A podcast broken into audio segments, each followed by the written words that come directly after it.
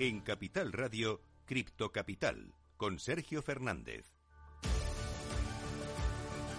Muy buenas noches, sean todos ustedes bienvenidos un día más a su casa, ya lo saben, la casa de los amantes de las criptomonedas, el programa que te da la mejor formación, información, actualidad, análisis, las mejores tertulias. Ya te aviso que hoy tenemos un grupo de invitados, bueno, excepcional, ¿eh? yo creo que os va a encantar. Vamos a ver, vamos a analizar sobre todo qué está pasando con Bitcoin. Hemos perdido los 40.000, enseguida te voy a contar no solo Bitcoin, ¿eh? sino absolutamente todas las criptomonedas, aunque ya te aviso de que solo, solamente se salva Terra de momento dentro del top 10. Así que nada, venga, sin más dilación empezamos Cripto Capital. Hoy tenemos una noche muy, muy interesante.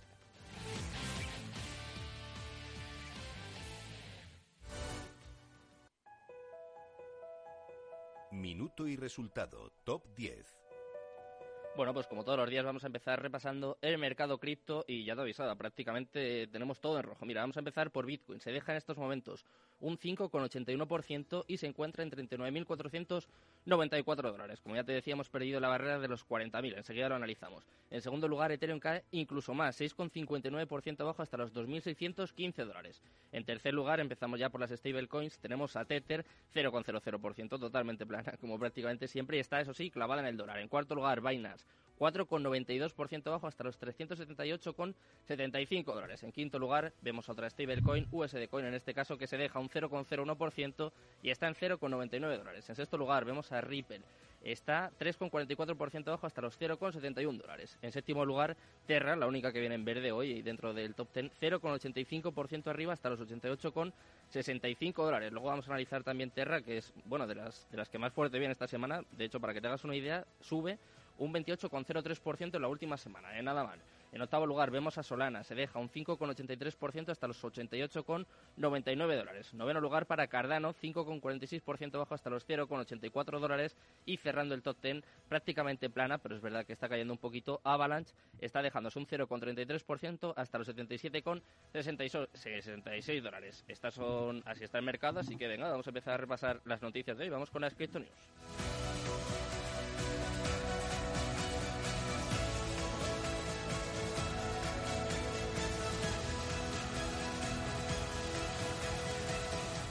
Cripto Capital, el primer programa de criptomonedas de la radio española.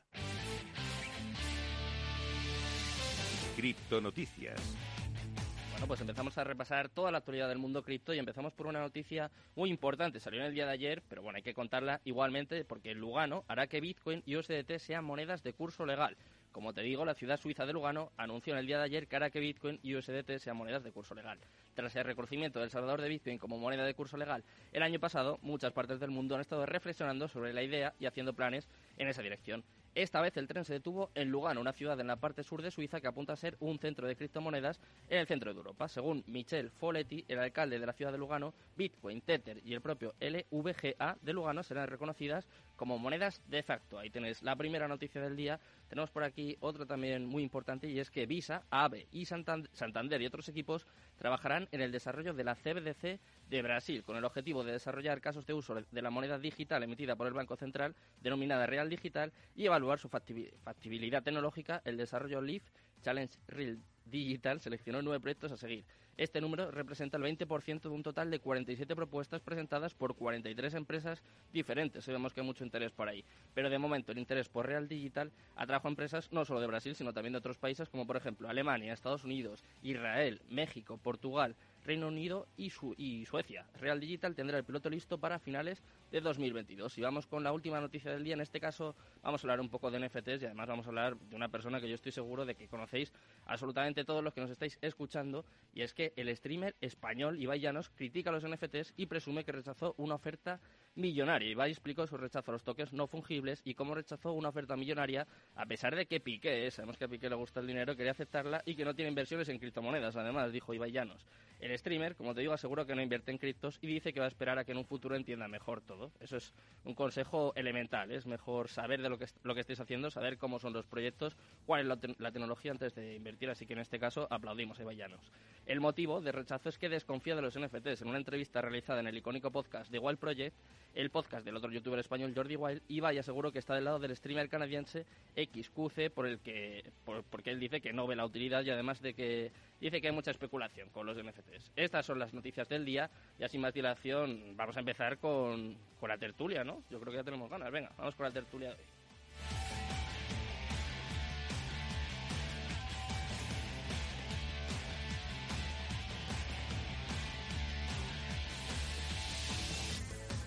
En Capital Radio, Cripto Capital, con Sergio Fernández. Atani patrocina la primera tertulia cripto de España.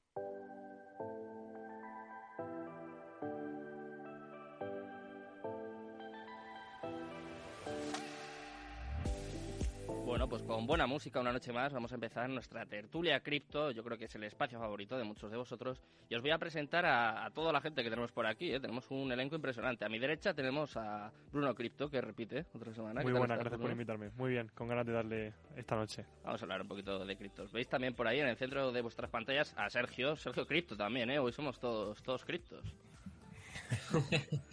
Muy buenas chicos, muchísimas gracias y nada, encantado de estar aquí un día más. Muchas gracias. Veis también por ahí abajo a José Ricaurte. Estos son, estos ya los conocéis. Sí, sí, ¿qué tal? Gracias por la invitación, Sergio. Buenas noches, muchas gracias. Y ahí a vuestra derecha tenéis a dos chicos que se estrenan aquí en Cripto Capital. Muchos igual les conocéis, o por lo menos les habéis escuchado, seguramente, porque tienen, bueno, uno de los podcasts más conocidos, diría yo. Mira, te voy a contar todos los datos. Se llevan más de cuatro años con negocios relacionados con criptomonedas. En enero empezaron su podcast, o sea que llevan un poco más de, un año, y se mantienen en el top 1 en Apple Podcast España en la categoría de negocios e inversiones. Una pasada, top 75 más popular de habla hispana de todas las categorías, y el primero de criptomonedas. Eh, yo creo que lo vais a ver enseguida, pero es un podcast muy dinámico, con mucha improvisación, como me gusta a mí también. Y estamos hablando de Cripto Hablando. Tenéis por ahí a Cristian Vila y a Oscar Tapi. ¿Qué tal estáis, chicos? Buenas noches. Placer teneros aquí. Buenas noches, un placer poder estar aquí. Muchas gracias por habernos, Muchas gracias por habernos invitado y, nada, eh, muy contentos de, de poder estar hoy aquí. Hay que compartir siempre, ¿no? Hay que crear comunidad. Muy buenas, buenas tardes a todos. Eh, realmente un placer eh, conoceros a, todos y, esperamos eh, aportar nuestro granito de arena con, nuestra improvisación que nos caracteriza. Que bueno, hace cinco minutos hemos entrado ahí con Cristian y digo, pero ¿qué, qué vamos hablamos? A no sé, vamos, vamos para allá.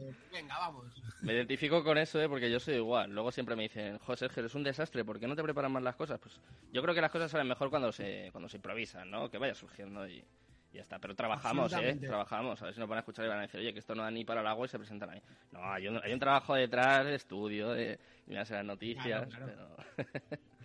bueno, si os parece, empezamos hablando de, de Bitcoin, ¿no? Yo creo que de momento es el tema principal. Hemos perdido los 40.000, llevamos unas semanas entre los 35, los 45, semanas, meses incluso, diría yo.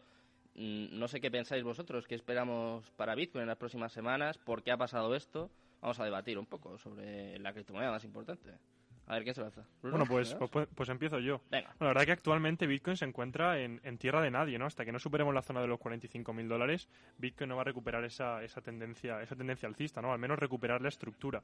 Actualmente estamos en la zona de los, de los 39.000, apoyándonos en una zona, en una zona de demanda pero si no la conseguimos, si no la conseguimos em, aguantar bien la zona, perfectamente podríamos ir a la zona. Personalmente pienso que podríamos llegar a tocar los 31.000 dólares en Bitcoin, no sé qué me saléis vosotros, porque tenemos una zona de demanda en gráfico, en gráfico mensual que aún no ha sido retesteada.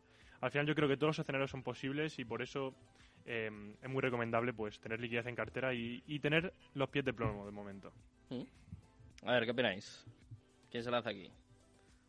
Yo, yo mismo me tiro. Venga, pues eh, absolutamente, es decir, de acuerdo? yo lo estaba, lo estaba comentando que eh, con, con, con, nuestra comunidad, hmm. eh, los 45, 500, 45, 45, 500, había una resistencia que era muy fuerte, que era importante romperla y mantener ahí arriba. No ha sido el caso y evidentemente al no romperlo con fuerza, pues hemos retrocedido y hemos ido un poquitín de la mano esta vez, que la otra vez no, pero esta vez sí de la bolsa. ¿no? Hmm. Nos hemos cogido SP500, DAX, eh, IBEX, entonces vamos de la mano con ellos y, lo, y los valores refugio, como es el, oro y la plata, pues se han ido para arriba, un 3-4% si no, si no recuerdo mal hoy. Hmm. Sí, sí.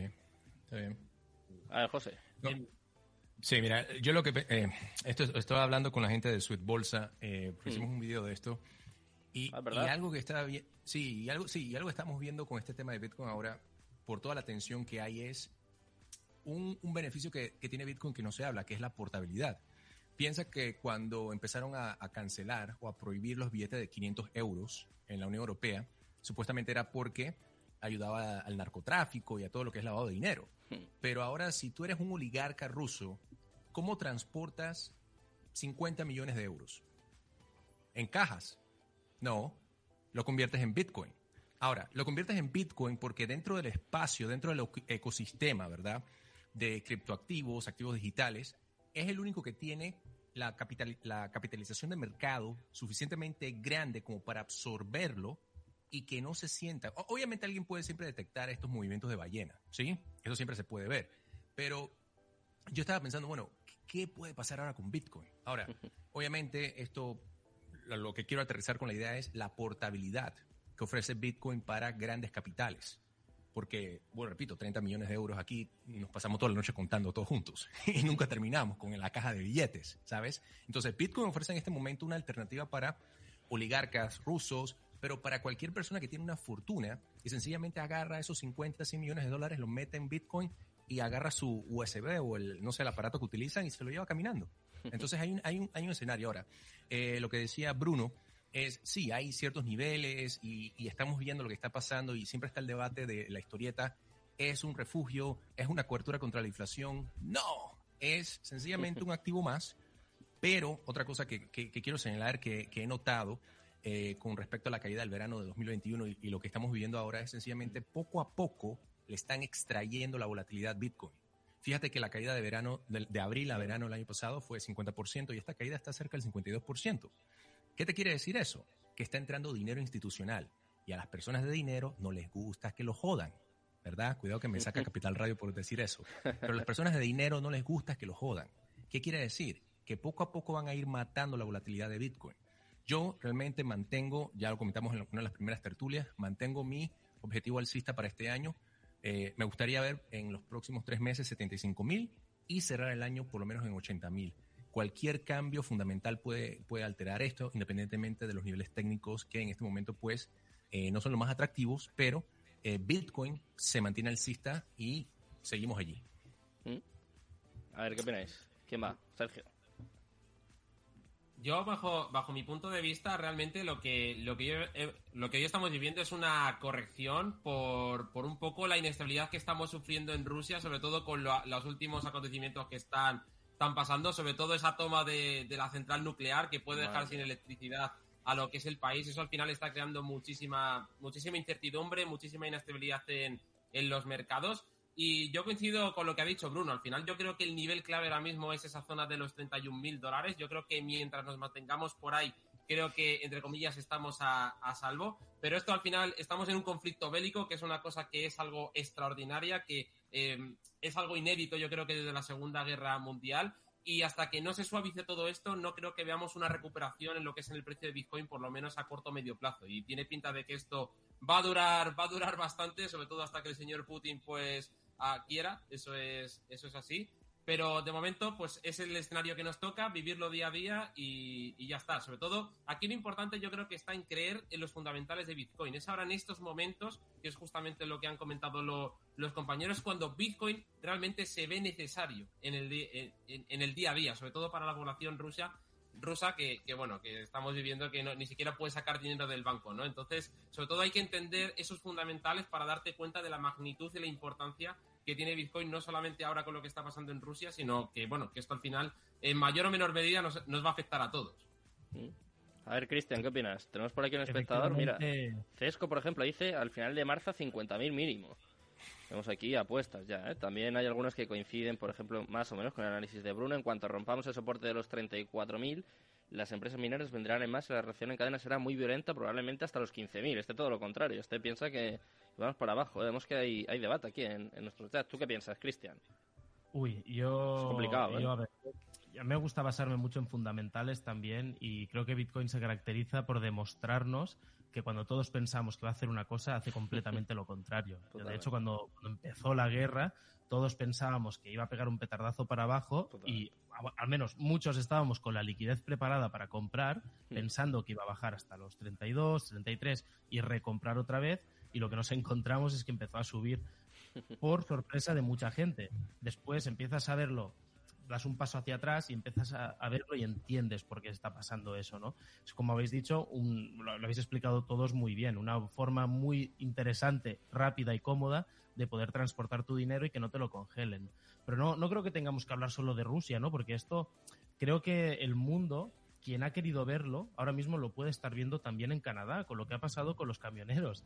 Congelar cuentas del banco a gente que haya apoyado o, haya hecho crowdfunding o lo haya recibido, pero que estamos locos, que no, que no estamos hablando de terrorismo en este caso. Entonces, yo creo que la gente tiene que despertar y darse cuenta de que cuando no les conviene que puedan congelar tus cuentas bancarias, tu dinero, eso significa que ese dinero no es tuyo. Claro. Y en el momento que tú entiendes que e, ese dinero no es tuyo, tú quieres tu dinero. ¿Cómo puedes ser propietario de tu dinero? Y lo vemos, lo hemos visto en Canadá, lo vemos ahora en Rusia con, con, esta, este cierre que les están haciendo. Y yo creo que cuando la gente empieza a despertar en general es cuando Bitcoin realmente, en mi opinión personal, despegará de verdad. Eh, daros un pronóstico de hacia dónde puede ir este año, no lo sé. En el momento que estamos, y comparamos con el resto de ciclos de cuatro años, pues igual no, es, no sería el mejor momento, pero cuando pensábamos que iba a caer, vino esta guerra y ante, todo pronóstico subió.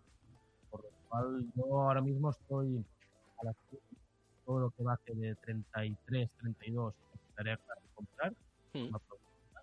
y iré recomprando. ya, los que ya comprábamos en 3.000 y 4.000, no, mm, es ir haciendo una media más baja, más alta, bueno, más baja sobre Las compras progresivas, ¿no? Que se dice siempre. Claro, por supuesto, sí, sí, sí. A ver, Oscar, dime. Yo, a, ver, tengo una opinión, porque yo al principio eh, pensaba un poquitín como José, es decir, eh, estarán comprando los oligarcas o el pueblo ruso, estarán comprando Bitcoin y por eso está subiendo, ¿no? Es la lógica. Pero que, la gente de, abajo pueda que esté comprando Bitcoin, sí, pero la gente que tiene mucho dinero mm, no quiere volatilidad. Y el mismo José lo ha dicho. Entonces, sí, Bitcoin puede aguantar la liquidez, puede aguantarlo bien, pero esta gente, yo me intento poner en su papel y si tengo 30 millones de, dólares, no compraría Bitcoin. Es decir, yo, en el caso de Rusia, siendo un ciudadano ruso que me van a bloquear, etcétera, yo me iría a una stablecoin, me iría o Binance USD, o me iría a TT, o, a lo que sea, porque ahora mismo ha caído un 10%, de 44 a esto, ya he perdido 300 mil dólares eh, así en, en, cuestión de horas, que igual que los pierdo los puedo ganar. Entonces, no sé hasta qué punto. También hay otra, otra, otra moneda que ha estado subiendo, que es Waves, que lo estuvimos hablando Cristian y yo, es decir, subió un 100% casi en, pocos días. Eh, sí que va a sacar Waves 2, etcétera, etcétera, eh, que es una de las razones por la que sube, pero Waves realmente nació en Rusia. Entonces yo no sé hasta qué punto el pueblo ruso tiene esa accesibilidad a lo mejor a Waves que no puedan tener a otras criptomonedas. Realmente hay tanta opacidad allí porque intenta sacar información, buscar información y no hay mucha. Entonces, eh, pero ¿qué pasa? Mira. Especulación. Sí. pero ¿qué pasa, Oscar? También lo que tienes que ver es. Las monedas, esto tiene que ver con la capitalización de mercado. Lo que tú dices es correcto. Hey, no les va, no les va a gustar que baje su, su dinero, pero recuerda, nada más es transportar del punto A al punto B sin que te lo confisque, como dice Cristian, lo que pasó en, en Canadá. Entonces estás viendo ese beneficio, porque ahí viene, ahí es donde yo te compro la idea del romanticismo de Bitcoin es libertad. Claro, es libertad para que no te congelen tus tu fondos, seas ruso, seas canadiense, y las personas se dan cuenta que esto te puede pasar en cualquier momento a ti. Sí, ponte a pensar que las, las personas en Rusia, la clase media y toda la, toda la clase trabajadora sencillamente ha perdido 50% de su riqueza de la noche a la mañana, ¿sabes? Entonces, ahí viene también la ¿eh? tesis. Sí, y es algo severo porque estamos viendo también, por ejemplo, que va de la mano de pensar lo que está sucediendo, el trigo está haciendo limit up, significa que constantemente está al alza y los sistemas se detienen en futuros eh, pero eso tiene una repercusión en la comida de las personas, ¿ves? Entonces, al final lo que estás viendo es sencillamente las personas están viendo a Bitcoin como una alternativa, pero es como tú dices, ¿sabes qué? No es solo Bitcoin. Ahora, Bitcoin es el eje, pero van a haber todas las criptomonedas y, y, realmente, de una forma triste, esto puede acelerar la adopción de criptodivisas. La adopción es la clave de esta historia, en donde yo voy a una panadería y me dice, ¿sabes qué? Dame, dame un pedazo de pan. Ok, aquí hay un Dogecoin. Toma, ya. Yo quiero, recalcar una cosa que acabas de, comentar sobre el trigo. Creo que podemos hacer un pequeño inciso ahí, ¿no? Sobre, todo sobre la materia, sobre las subidas de las materias primas.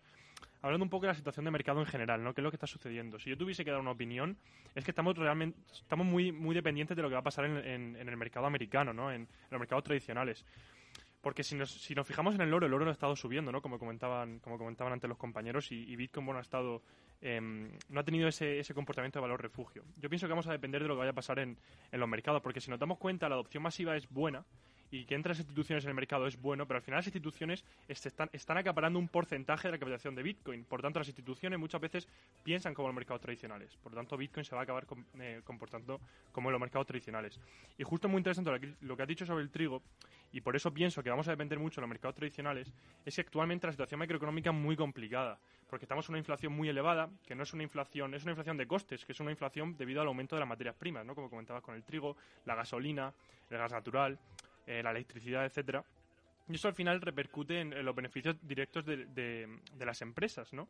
Al final, si, si, por ejemplo, yo siempre pongo este ejemplo, Amazon, Amazon eh, le sube los costes de la gasolina, va a tener, va a acabar repercutiendo en los precios de sus productos, porque al final si ellos tienen menos beneficios, ¿vale? Debido a las subidas de las materias primas, eso va a repercutir en, las, en aumentos de los precios de sus productos. Eso también hace que las personas les coste más, les, cueste ¿no? Eh, un, añadido el comprar esos productos, al final esto se, y también ganan menos debido al aumento general de, los costes de las materias primas y esto repercute en la economía directamente porque el consumo es menor. Y al final si el consumo es menor el PIB crece menos y podríamos entrar en, tendencias bajistas en, las empresas y, en la economía en general. Y si al final Bitcoin em, está correlacionado con, con los mercados tradicionales como hemos visto estos últimos días por eso pienso que vamos a tener una gran, una gran correlación. Y también lo que comentaban en, comentarios, em, los mineros que acabarían vendiendo, bueno, yo pienso que no. Yo pienso que los mineros no van a acabar vendiendo. Si nos fijamos en indicadores on-chain, como puede ser el Pew Multiple, podemos ver cómo los mineros em, no están vendiendo y cada vez nos acercamos en zonas de mayor acumulación, ¿vale? Em, por eso pienso que al final, si, si, tengo que dar una opinión sobre Bitcoin, vamos a depender mucho de lo que vaya a hacer los mercados tradicionales. Puede que tengamos unos próximos tres meses muy buenos, debido a que se van a posponer todas esas subidas de tipo de interés. Em, pero en cuanto a la economía, no, es, no se puede mantener a largo plazo esta, esta inflación. Por lo tanto, vamos a depender mucho de todo eso. Bueno, realmente la Reserva Federal eh, ya ha anunciado de que se iba a subir los tipos de interés durante este mes de marzo, que yo creo que eso era una cosa que en principio se iba a rumorear que, lo iban a posponer, pero tiene toda la pinta de que no. Y a raíz de todo esto lo que está ocurriendo, no sé yo si les va a dar por, por subirlo un poco más. Yo creo que eso, si finalmente ocurre, en principio creo que iba, dijeron el otro día que iba a ser 0,25%. Pero, se 50. Se pero suponía que iba a ser 50 puntos muy, básicos. Muy pequeñas también. al final son 25. O sea, se supone que esa noticia a priori es positiva, ¿no? Sí, por eso fue que se dio ese pequeño rally hace como 48 horas. Tuvimos un movimiento, pero se desinfló. Sí, veremos a ver. Yo creo que esa reunión, a ver cómo, cómo está la situación, porque como ya sabemos que, justo lo que habéis dicho, ¿no? Que parece que va a ocurrir una cosa y el mercado y la situación está tan inestable que de repente te, te ocurre otra y te da un giro de 180 grados, ¿no? Entonces yo creo que esa reunión, creo que es el día 10, no estoy completamente seguro, pero si es así, ese día yo creo que también, no, 15-16 de, de marzo. Ese día yo creo que también va a ser Va, a ser clave. Momento clave. Al fin y al cabo, eh, en los que llevamos más tiempo, bueno, a lo mejor llevamos cuatro o cinco años, eh, tenemos que estar preparados, todos en general, pero como ya lo hemos vivido antes, tenemos que estar preparados para todos los escenarios, ¿vale? Es decir, yo ya estoy pensando de que nos vamos 75, como ha dicho José, dice, yo digo, genial, hago la ola si hace falta pero que nos vamos a, a, los 20. Mejor. Yo hago otra Hola también.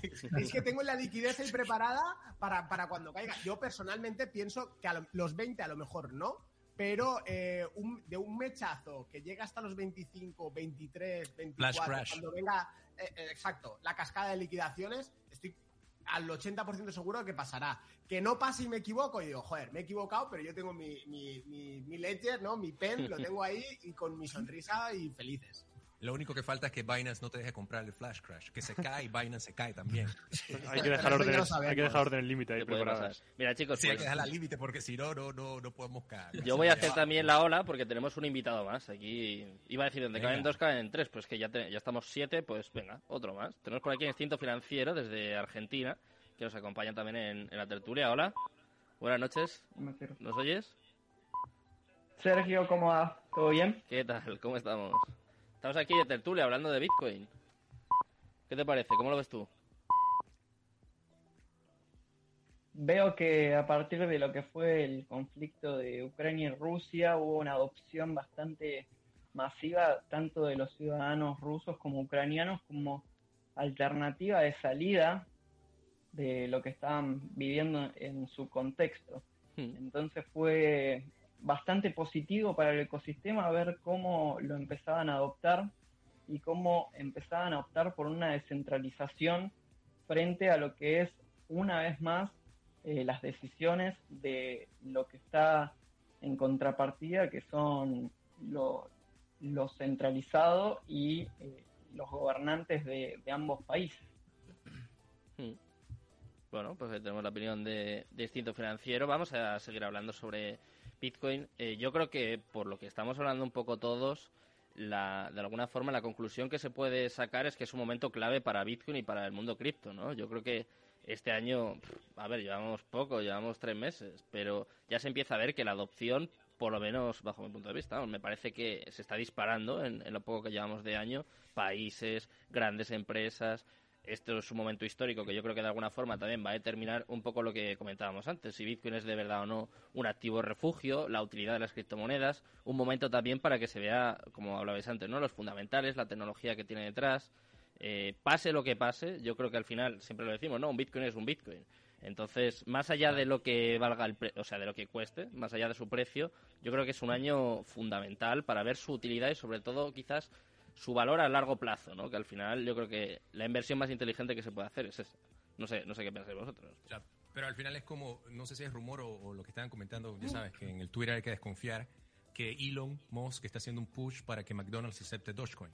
Imagínate tú a comprar tu, Big Mac y, pagarlo en Dogecoin. Pero más que todo el y en el metaverso, ¿eh? En Dogecoin y en el metaverso encima. Esa, es la eh, Sí, pero lo que pasa es, eso, es lo que tú estás hablando ahora, que es otro, otro aspecto, utilidad. Utilidad de, la tecnología, que es todo lo que se llama la, curva S, el S-curve de, adopción, hmm. que es realmente lo que estamos esperando, porque la narrativa romántica de Bitcoin libertad, Bitcoin esto y toda la parte especulativa ya ha hecho su trabajo.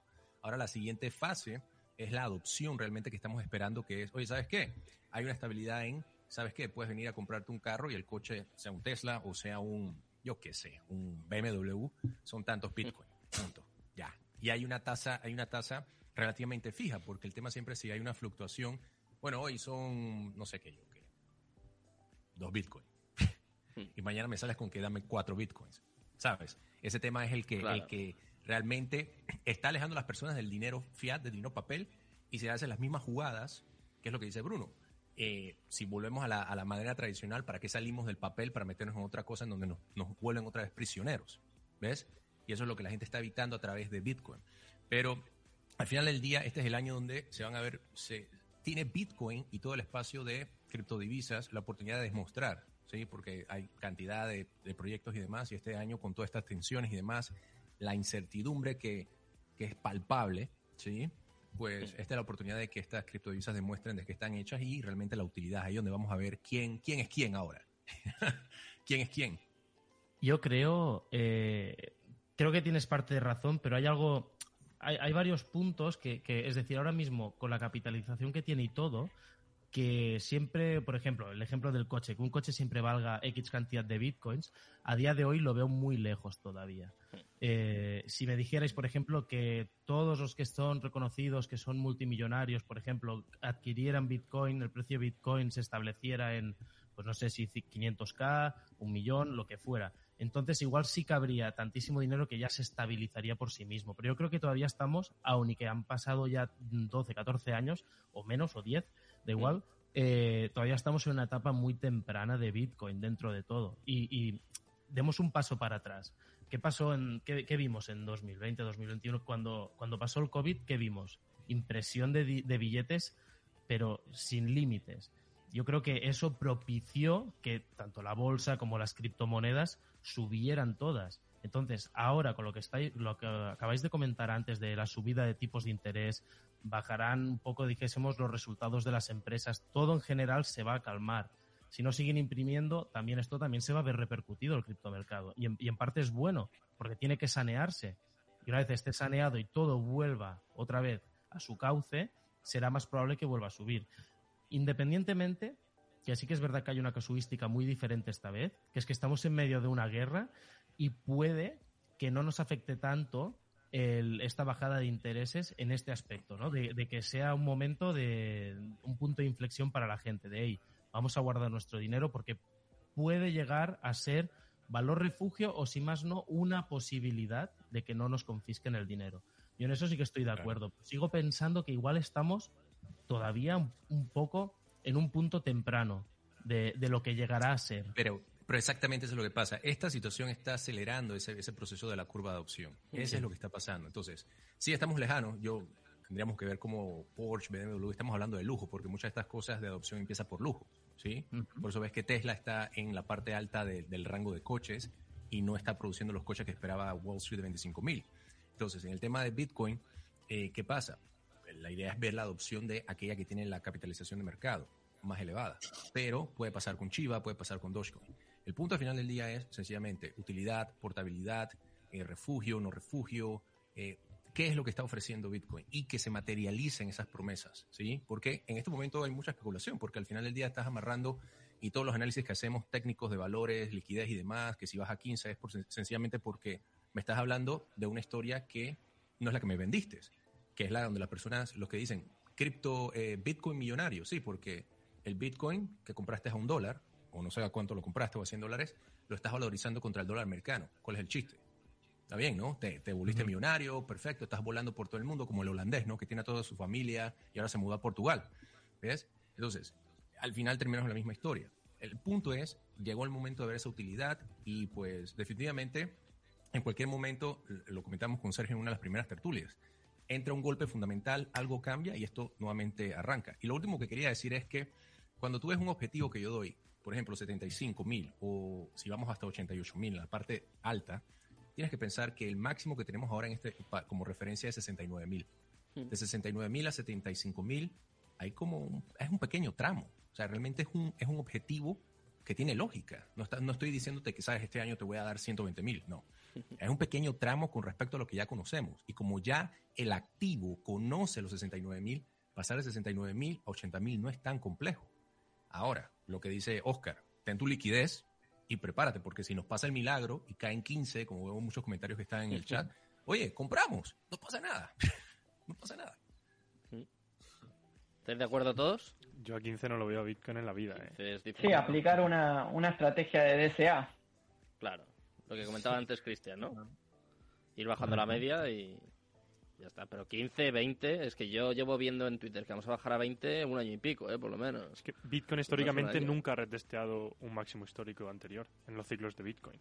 Así que yo 20, incluso 15, lo veo, lo veo imposible, no sé si es la palabra, pero yo sí lo veo imposible. Pero Poco uno, probable. La, la, la, probabilidad no está a favor de que esté por ahí abajo. Eso es, eso es. Pero un flash crash. Más acercándose al, al halving. Exacto. Claro. ¿Cuándo es el halving? Creo que es 2024, ¿no? 2024. 2024 sí. Mm. Falta poco. Y de hecho, ya hay emitidos eh, 18 millones de Bitcoin claro. y el máximo es de 21. Así que su valorización a futuro, por más de que tengamos una caída en, en el corto plazo, cada vez eh, hay menos Bitcoin que se van a emitir y su valorización a futuro va a ser bastante importante, por más de que ahora, por el contexto que estamos viviendo, sea complicado. En un futuro ya no vamos a estar viviendo eh, una guerra entre Rusia y Ucrania, sino que vamos a estar en otro contexto quizás un poco más favorable. Se ha mirado el sí, 90%, ¿eh? El 90% de Bitcoin, o sea, prácticamente 19 millones. Estamos en, en 19, casi 19 millones sí. y eso muchas veces eh, me lo, nos lo suelen preguntar. Me dicen, no, ¿cuál es tu precio objetivo? Y a, yo a veces a la gente se lo planteo al revés. Yo digo, no, no hablemos de dinero, no hablemos cuántos dólares me van a dar por un Bitcoin, vamos a hablar de fechas, ¿no? Es decir, un objetivo eh, idóneo para mí sería el perfecto 2032. En 2032 tendremos el 99,6 o 7% de los bitcoins minados, que estamos hablando dentro de 10 años. Hmm. Entonces tú compra un bitcoin ahora y, y- y déjalo 10 años y veréis los resultados. Y puedo poner un ejemplo en el último cripto invierno. Porque en el cripto invierno estábamos entre los 3.000 y los 4.250. Estuvimos seis meses, ¿no? Y yo me acuerdo que quien compraba, cuando compramos en 3.200 es, wow, he comprado súper bien y he vendido en 4, y he comprado en 3.800, es un 30% más caro, pero ahora miras hacia atrás, a cuatro años atrás, y dices, ¿qué más me da haber comprado en 3.200 que en 3.800, 4.200 que, que 5.000? Si estamos 50, 40, me da igual el precio que estemos.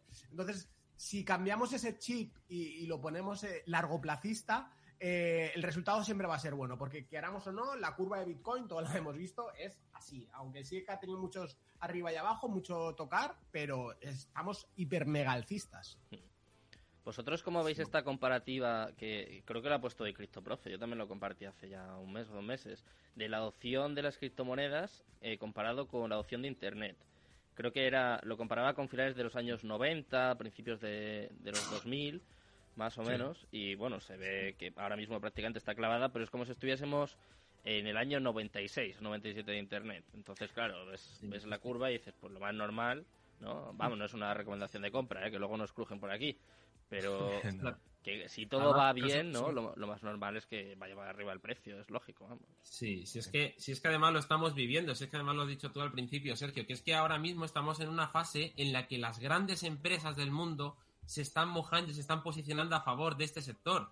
Que evidentemente estos cambios no surgen de la noche a la mañana, llevan su tiempo. Hoy mismo ha salido, no sé si lo habéis visto, una oferta de Microsoft que está buscando a gente que relacionada con este mundo. Sí, es decir, ¿qué más señales necesitamos para saber que si esta gente, estas empresas que mueven el mundo están apostando por esta, tecnología, es cuestión de tiempo de que triunfe? Entonces, eh, hay que tener, como, como bien han dicho los compañeros, la, la mira un poco más amplia, que mucha gente está esperando a que baje a 20.000 para comprar y luego lo que ocurre es que esa gente se queda fuera, no ve lo que todo lo que abarca, simplemente es lo que habéis dicho, se fijan simplemente en el, en el precio y hay que tener un poco la, la- la mira un poco más ancha de todo lo que está construyendo. Al final estamos en un una situación, como hemos dicho, extraordinaria, con un conflicto bélico, con una situación económica pues eh, muy regulera, pero todo el ruido pasará. Si es que a lo largo de la historia siempre ha ocurrido lo mismo. Entonces, tú tienes que saber exactamente lo que está ocurriendo, hacia dónde se dirige el mundo y, joder, no llegar el último. Que es lo que le pasa pues a mucha gente que está esperando siempre a,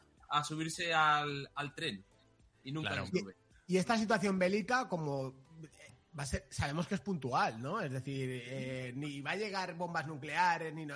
A ver, si llega una bomba nuclear, nos vamos todos, alguna guerra nuclear, nos vamos todos a la mierda y no lo vamos a contar. Pero No hay más tertulia. No hay más tertulia, tío, se acabó, nos. Ya, literal.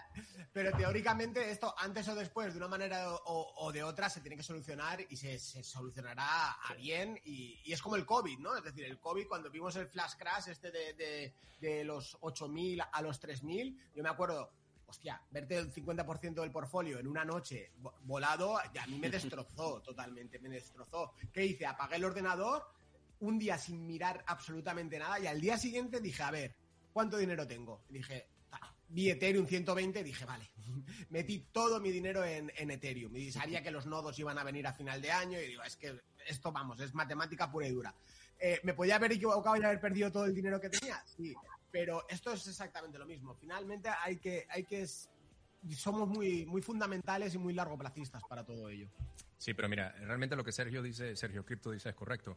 Ponte a pensar, si, si tú evalúas, por ejemplo, Berkshire Hathaway, la empresa de Warren Buffett, la clase A, la, clase, la, la acción clase A, en 1992 yo aparezco y te, te digo, oye, vamos a comprar la- las acciones del viejo Buffett. Ya, ya era un hombre medio mayor en esa época. Y esa acción costaba 3 mil, no, costaba 9.347 dólares. Imagínate. Sí, no había promesa de libertad ni nada. Y tú dices, pero puta, ¿para qué te voy a comprar una acción de Berkshire Hathaway? No importa si es Warren Buffett, no te voy a pagar 9 mil dólares. Y ahora esa acción vale 450 mil dólares. ¿Ves? Entonces, ¿qué pasa? Porque siempre estaba, como dice Sergio, Sergio Crypto, todo, ¿qué, qué estaba construyendo el holding de Berkshire Hathaway? Y, y- y la gente se perdió eso. ¿Sí? Ahora, es la misma historia. Ahora, desafortunadamente, pues el chiste ahora cuesta 40 mil. te cuesta 40 mil, ¿no? O bueno, de eso ya depende, ¿no? Como tú lo quieras tomar. Yo por lo menos lo que hago es que compro, me puedo ir a cero, que compro, que compro empresas de minería digital. Los Marathon Digital Holdings, los Mara, los Riot Blockchain, los Riot del mundo. Por lo menos compro esos dos que son doble dígitos. Pero al final del día es no, no quedarte fuera del tren. Porque, y hay una parte también que, que yo le, le explico mucho a los clientes. Si tú me dices, oye, es que quiero ser millonaria de Bitcoin. Millonario, pues tendrías que haber comprado cuando costaba un dólar. O había un, un, alguien en la audiencia que dice que compró hace 10 años a 60 euros. A 60. Esa era, tu, esa era tu oportunidad para tomar el tren de la gran promesa y, y bueno, y, y, levantar tu estatus social. ¿Ves? Pero ahora lo que estás haciendo es preservar. Estás buscando preservar también. Y estás buscando, como decía Cristian, que no te confisquen porque apoyaste y te vieron en una protesta y no les gustó y te confiscaron tu dinero. ¿verdad? Entonces, hay otras razones por las cuales ahora, a pesar que está 40, como dice Sergio Cripto, no te puedes quedar fuera del tren, porque todavía está ahí el, el, el, la idea, ¿sí? Eso es importante entenderlo. Y me y, ah, bueno, habla, habla, Sergio, habla Sergio. Ah, bueno, perdón, perdón. No, no, habla, habla, Sergio, no dale, te preocupes. Dale, dale. Una cosa muy, muy rápida en relación a lo, que, a lo que ha dicho José, que tiene toda la razón del mundo, pero esta vez no voy a hablar solamente de Bitcoin, sino que voy a hablar del resto de, de altcoins, porque eh, al final cuando, cuando pasen 10 años, como ha comentado, como ha comentado Cristian, realmente los que van a sobrevivir son los proyectos que aporten una solución real al mundo. Es decir, ahora mismo tú te metes en CoinMarketCap y ves 17.000 y pico criptomonedas. Y realmente 18.000. las que van a Justo. quedar dentro de 10 años van a ser Justo, muy 18. pocas. Entonces es muy importante que hagas esa gestión de riesgo, esa selección y sobre todo estudiar bien los fundamentales, porque evidentemente no todas van a triunfar y, y esto es una carrera de fondo, es una maratón y, y bueno, ya os digo, o sea, aparte de, de, lo que es Bitcoin, que efectivamente creo que es la inversión en mayúsculas, sobre todo eso, ¿no? Que sobre todo cuando vivimos en esta situación de mercado que la gente solamente pues invierte en altcoins porque piensa que van a ganar más rentabilidad y no se están dando cuenta de, de, que realmente hay muchos proyectos que no tienen fundamentales por, por detrás. Habéis dicho, por ejemplo, el caso de, de Dogecoin, que por mucho que, que, bueno, que tenga ahora este marketing y tal, eh, realmente no tiene ningún fundamental. Y ahora es moda, pero dentro de 10 años, pues veremos, veremos a ver, ¿no? Un poco a, a, a lo que quiero, a dónde voy. Totalmente, totalmente. Total. Y, total, y, total. Quitas, quitas, Bitcoin y Ethereum, realmente, bajo mi punto de vista, el, mi grueso 80% Bitcoin, Ethereum, y a mí me quitas lo otro, tengo 10% de liquidez y luego 5% pues para pa jugar con, con, puras shitcoins a, a buscar eh, a hacernos ricos en, en, dos días, multimillonarios, criptomillonarios. Pelotazo. Cuatro, pelotazo. Eso. El, juego, el, juego del calamar. También, aquí lo, lo, que haga falta, ahí se, me, se entra en todo, por FOMO se entra en todo.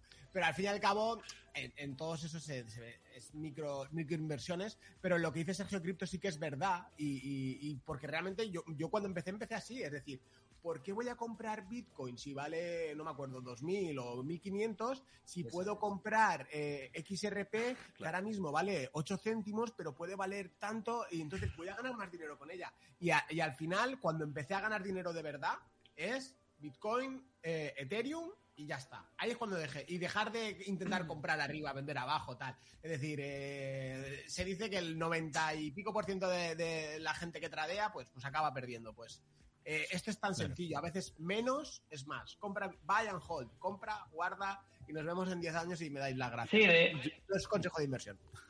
Yo, yo quería hacer un, un, pequeño inciso sobre las altcoins. Dice que el 5% de los traders nada más es rentable. Sí, sí, me, me. A ver, Bruno, dale. No pasa nada. Yo quería hacer un pequeño inciso para todos los criptoyentes ¿no? que, nos estén, que nos estén escuchando y se estén planteando qué comprar. Y yo, sinceramente, yo me centraría en comprar Bitcoin en estos momentos. Eh, creo que muy, ar muy arriesgado comprar altcoins de baja capitalización en el, en el, momento de mercado actual. Si notamos cuenta análisis on-chain, podemos ver todas esas métricas que marcan topes de mercado, eh, tanto suelos como topes de mercado, ¿no? topes de ciclo. Nos encontramos en, en, zonas prácticamente de suelos. ¿no? Hay indicadores que, que bueno, están a puntito de tocar esas zonas verdes análisis on-chain de suelo. Con esto quiere decir que pienso que es un gran momento para, para, comprar Bitcoin, pero aún tenemos margen de caída. Por lo tanto, si compramos altcoins nos sobreexponemos en altcoins en estos momentos de mercado, si nos damos cuenta, aún no hemos tenido un spike de liquidaciones como tuvimos en mayo del año pasado. Entonces, muchas altcoins pueden tener grandes, grandes bajadas, incluso bajadas. Han caído ya muchas altcoins un 50%, pero pueden caer perfectamente otro 50% si Bitcoin baja a 31.000. Con esto quiero decir que si compramos algo, sobre todo que sea Bitcoin.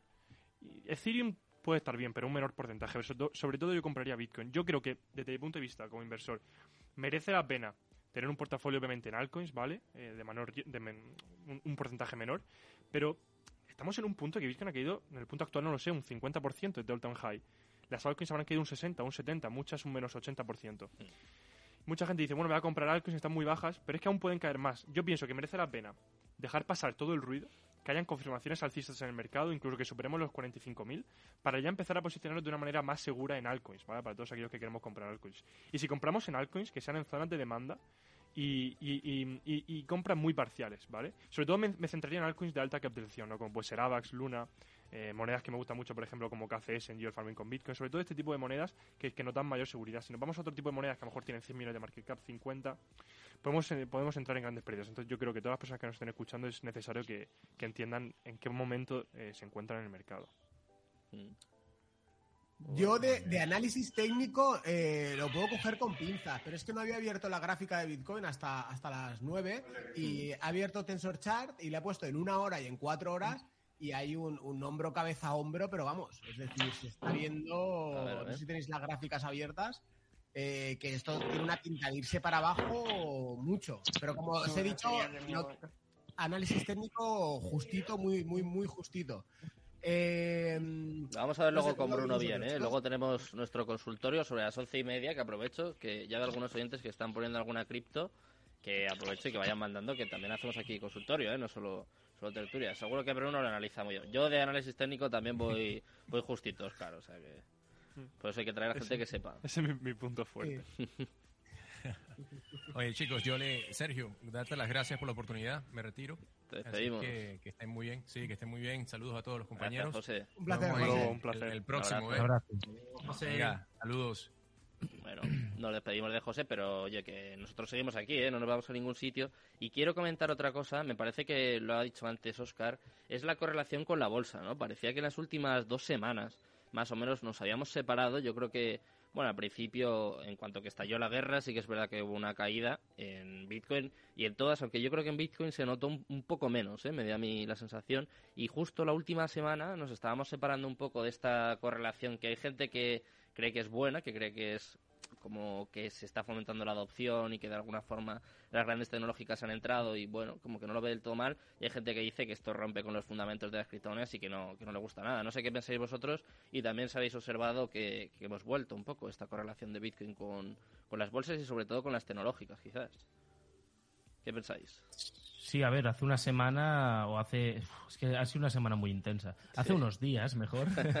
hace unos días. ¿eh? Yo iba a decir hace unos meses, pero no, es que fue la semana pasada. Claro, claro, es que está siendo muy intenso, pero hace unos días fuimos completamente diferentes. Mientras la, la bolsa solo hacía que bajar, las criptomonedas solo hacían que subir. Verlo como algo malo, yo no lo veo como algo malo en absoluto. Al fin y al cabo, que hasta ahora no hubiera pasado, si ahora el nuevo paradigma fuese que van diferente, y hay unos fundamentales sólidos detrás de ese motivo, pues no hay ningún problema. El problema sería que, fuera todo pues porque es ficticio, como sea. Pero también tiene cierto sentido, creo, que vayan de la mano. Cuando fluye el dinero en el mercado es normal que cuando la gente está dispuesta a invertir, que inviertan, habrá los que invierten en criptomonedas, los que invierten en bolsa, los que invierten en ambas, pero muchas veces cuando tú tienes tu liquidez, que tienes miedo, es decir, tú necesitas tener tu liquidez, no vas a invertir. Y si como tú piensa muchísima gente, pues se desacelera el mercado, por ejemplo. Hmm. ¿No? Entonces, ambas opciones yo no creo que sean malas. Depende, depende muy bien todo lo que haya detrás. No sé cómo lo veis vosotros. ¿Quién se va a saber? Venga, me tiro yo. Eh, a ver, eh, el problema que hay, es decir, todos los que estamos en el criptomercado queremos que, desvincularnos del, mercado bursátil, ¿no? O la mayoría. ¿El por qué? Porque vemos la bolsa y, hay cosas que no tienen ningún sentido. Es decir, eh, esta impresión de dinero descontrolada, eh, empresas que, que, no están generando beneficios y, tengan esas capitalizaciones que no tienen ningún sentido. Muchas veces hemos oído que la bolsa va a crasear, va a pinchar la burbuja de del mercado bursátil, etc., etc., etc. Eh, la verdad, al, cuando pasa el tiempo eh, nos damos cuenta de que la burbuja esa nunca se pincha. Siempre se inventan una excusa nueva para poner un parche y seguir, un parche y seguir. Y eh, estás esperando que caiga, esperando que caiga, esperando que y no cae, ¿no? Entonces, que ahora vayamos vinculados de la bolsa, pues no me hace, no me disgusta tampoco. Es decir, que Mm. caigamos con él o caigamos con ella. Mientras soporte, todo ¿no? Hacia arriba, pues, pues nos vamos para arriba con ellos. Es decir, no hay, no hay ningún problema. También es verdad que yo tengo posiciones en, en- en acciones. Mm. Eh, bueno, realmente casi todo lo que tengo es eh, 90% es de dividendos con Johnson Johnson. Mm. Eh, y solamente me gusta esa por el tema de, de tener un pasivo extra. Eh, pero bueno, no sé qué opináis vosotros de, de esta vinculación con, con el mercado bursátil. Yo, mi, mi opinión es que, claro, yo creo que aquí se junta con que al final asociamos como Bitcoin la descentralización, Claro. la libertad y todo lo contrario a lo que ocurre en las bolsas, ¿no? Y a día de hoy es verdad que existe una correlación, que eso es innegable, pero bajo mi punto de vista creo que el día de mañana cuando el mercado cripto sea pues mucho más estable, mucho menos volátil, creo que llegará un punto en el que se pueda desvincular, pero evidentemente esto es un proceso y va a tardar muchos años en que eso ocurra, pero mientras tanto ya está, o sea, simplemente es asumirlo, saber que, que, bueno, que el mercado está en plena madurez y que el día de mañana, ¿por qué no? O sea, pero es eso, si es que realmente, si lo pensamos, el mercado de las criptomonedas tiene 13 años nada más. Claro. Eso es poquísimo, poquísimo. Y, y es ahora, yo creo que en 2021-2022, eh, lo, lo he dicho antes, cuando las empresas de verdad están apostando por este mundo. Porque de los que llevamos aquí varios años, Cristian, Oscar, que habéis dicho que lleváis cuatro años, como, como yo, yo creo, yo, yo llevo desde el año 2017, si es que antes no había ningún tipo de noticia de esto. Ninguna empresa, o sea, todo el mundo lo criticaba. Y ahora que estamos viendo que, que empresas de- del mundo, eh, Visa, Mastercard, WhatsApp, Twitter, eh, las grandes empresas del mundo, como he dicho antes, están apostando por, por esto, evidentemente lleva, llevará su tiempo. Pero a día de hoy es lo que nos toca y ya está, es asumirlo y, y estar Son las señales realmente, son las señales que, que tenemos, que tenemos el árbol delante y no estamos viendo el bosque. Es decir, las señales es, oye, que PayPal está aquí metida, eh, Claro. que Visa está aquí dentro. Es decir, si eh, empresas de este calibre se están metiendo hasta dentro, es por algo, ¿no? Es decir, porque esta gente, otra cosa no sé, pero tontos no son, ¿no? JP Morgan Y- comprando en, en, en Maná, por ejemplo, terrenos. Cierto, cierto, esa, esa también. Países Y- y- enteros invirtiendo. No, no, no, simplemente eso, Oscar. Yo cojo el monólogo y sigo yo solo. No, pero yo, yo estoy muy de acuerdo con lo que ha dicho Sergio, la verdad. A corto plazo yo creo que es, bueno, yo creo que es inevitable que estamos correlacionados, solo hay que ver el último mes, si ponemos el gráfico de Bitcoin lo comparamos con el Nasdaq, la correlación es prácticamente directa, y yo creo que eso es innegable. Y a largo plazo, cuando el mercado sea, cuando el mercado sea más maduro, cuando la capitalización sea muchísimo más elevada, yo creo que el comportamiento de Bitcoin sí se podrá eh, separar ¿no? a lo que pasa en los mercados tradicionales como el SP500, por ejemplo. Pero de momento yo pienso que vamos, vamos a seguir estando correlacionados y depender también de la situación macroeconómica. Igual que, mm, sí, yo pienso que también más adelante, eh, cuando los ciclos sean ma- mucho más achatados, porque, porque la captación sea más, más, más elevada, el comportamiento de Bitcoin será diferente. Y ahí yo pienso también que será el momento de poder calificar a Bitcoin como valor refugio. Yo creo que ese será también el, el momento. Venga, Esa va a pues ser la clave. abrimos otro melón. ¿Vosotros qué pensáis? Que, bueno, yo creo que es el debate de esta semana, ¿no? Si Bitcoin es o no por los refugios. Estuvimos la semana pasada hablando hora, También, y, sí. hora y media prácticamente sobre ello. No sé, no sé qué pensáis vosotros. Es una buena A pregunta. día- ¿eh? Para mí a día de hoy no, absoluta, ojalá, pero a día abs- absolutamente no. Es decir, no nos podemos. re- Yo, yo es que in- intento pensar como la gente que tiene. Yo no tengo un duro, pero la gente intento ponerme en la cabeza de una ballena de una persona que tiene 50 millones de, de euros en dinero y, y perder ya no un 10% como ha perdido en dos días. Perder un 1% es que no entra en la cabeza de esta gente. Entonces, es una, una, esta volatilidad no, no nos vale como bien ha dicho Sergio, de aquí 10 años, 15 años, cuando el mercado sea mucho más maduro, los ciclos nos estamos reduciendo, estamos en 89, pasamos a 80, ahora estamos 52, 56. Cada halving, como ha comentado el, el otro compañero, se irán reduciendo esa, esa, volatilidad extrema hasta que nos vayamos alineando y, y con la capitalización tan grande, eh, ahí sí que puede ser un, un valor refugio. Bueno, si más, si no es un, si no llega como valor refugio, que yo creo que sí, lo que está claro, que yo creo que tener un, poseer un Bitcoin al final va a ser como de coleccionista. Mi opinión, ¿eh? Que llegará un momento que quien tenga un Bitcoin es como quien tiene un Picasso, para que me entendáis. ¿De acuerdo? Entonces, yo- ese momento, yo no sé si llegaremos a ese, es decir, Bitcoin como método de pago eh, global, Bitcoin tal y como es, no. Es decir, yo creo que vamos a necesitar algo más que lo acompañe. Que ya hay alternativas, hay otras capas, hay otras, otros melones que, nos pueden ayudar, otras tecnologías basándose en, el core de blockchain, ¿no? Pero yo creo que Bitcoin llegará un momento que llegará a ser un, un objeto, no un objeto porque no es tangible, pero un, un tipo de NFT, para que me entendáis, una moneda de que solo algunos pocos podrán, no, podrán optar y tener. Pero por su precio. Yo hablo ya, más de 10 años. Ya hablo ya por, su precio, ¿no? Entiendo yo. Es decir, será un precio tan elevado que, que, tener un Bitcoin será de ser un, privilegiado. Yo pienso igual, pero yo pienso que Bitcoin sí puede llegar a ser em, la divisa principal de todos los países del mundo, ¿eh? Pero no ahora. Ahora yo creo que es imposible. Con la volatilidad que tiene es, es, es imposible. No, no se podría porque estarían variando los precios constantemente a diario. Pero cuando Bitcoin esté en un millón de, en un millón de dólares, un millón y medio, 700 mil las variaciones en su precio serán, no serán tan elevadas. Entonces ahí sí podríamos llegar a tener ese, esa divisa como, como, bueno, Bitcoin como divisa principal en todos los países. Y encima, como método de pago, cuando con soluciones de capa que tenemos en Bitcoin y, más que se van a desarrollar, el, el gas va a ser mínimo y las transacciones incluso más rápidas. Entonces. Eso probablemente sí, pero ya no hablaremos de Bitcoin, sino que hablaremos de Satoshis, por ejemplo, ¿no? Será más como un que pagues con Satoshis que no con. Mil Satoshis a comprar el pan, sí de hecho, en el código de. No, mucha gente sabe esto, pero en el, en el, código de, Bitcoin, eh, ahora mismo sabemos que tenemos 8 decimales, ¿no? Es decir, eh, son 10 eh, millones. 100 millones de Satoshis es un, Bitcoin. Pero en el código si se, se puede llegar a implementar que en vez de 8 decimales sean 10. Es decir, que está, Satoshi ya lo preparó en su momento y, y si llegado el momento se necesitase, se podrían ampliar esos ceros. Si los mineros se ponen de acuerdo, ya está. Exacto. No sabía decir la palabra técnica, pero yo sabía que era por ahí algo de minería o algo de, tal, pero sí.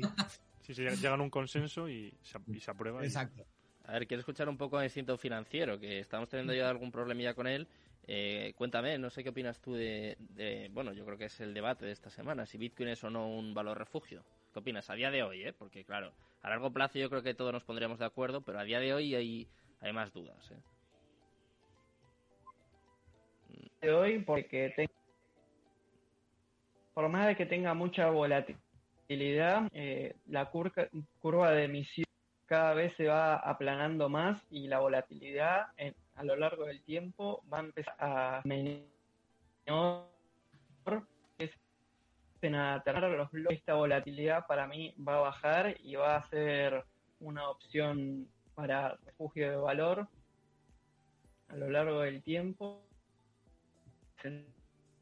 por modificada por no que mm, creo que eso es lo que le da el valor y por más de que como dije antes que tenga la volatilidad hoy en día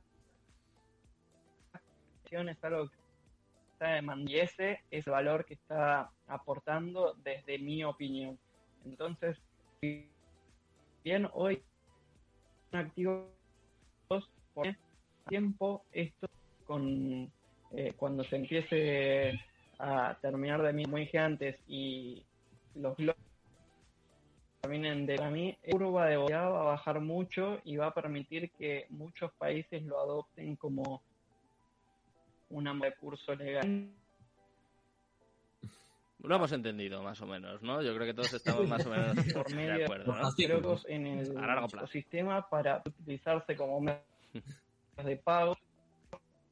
Por ejemplo, daría un Bitcoin comprar que sea poco, no bastaría un Bitcoin en comprar pan o en comprar algún servicio, sino que lo almacenaría, refugio, lo que pueden llegar a ser los sistemas monetarios, lo almacenaría para no perderlo y lo gastaría capaz que en una moneda estable y utilizaría eso como medio de pago y no un activo que tiene mucho más valor como Bitcoin.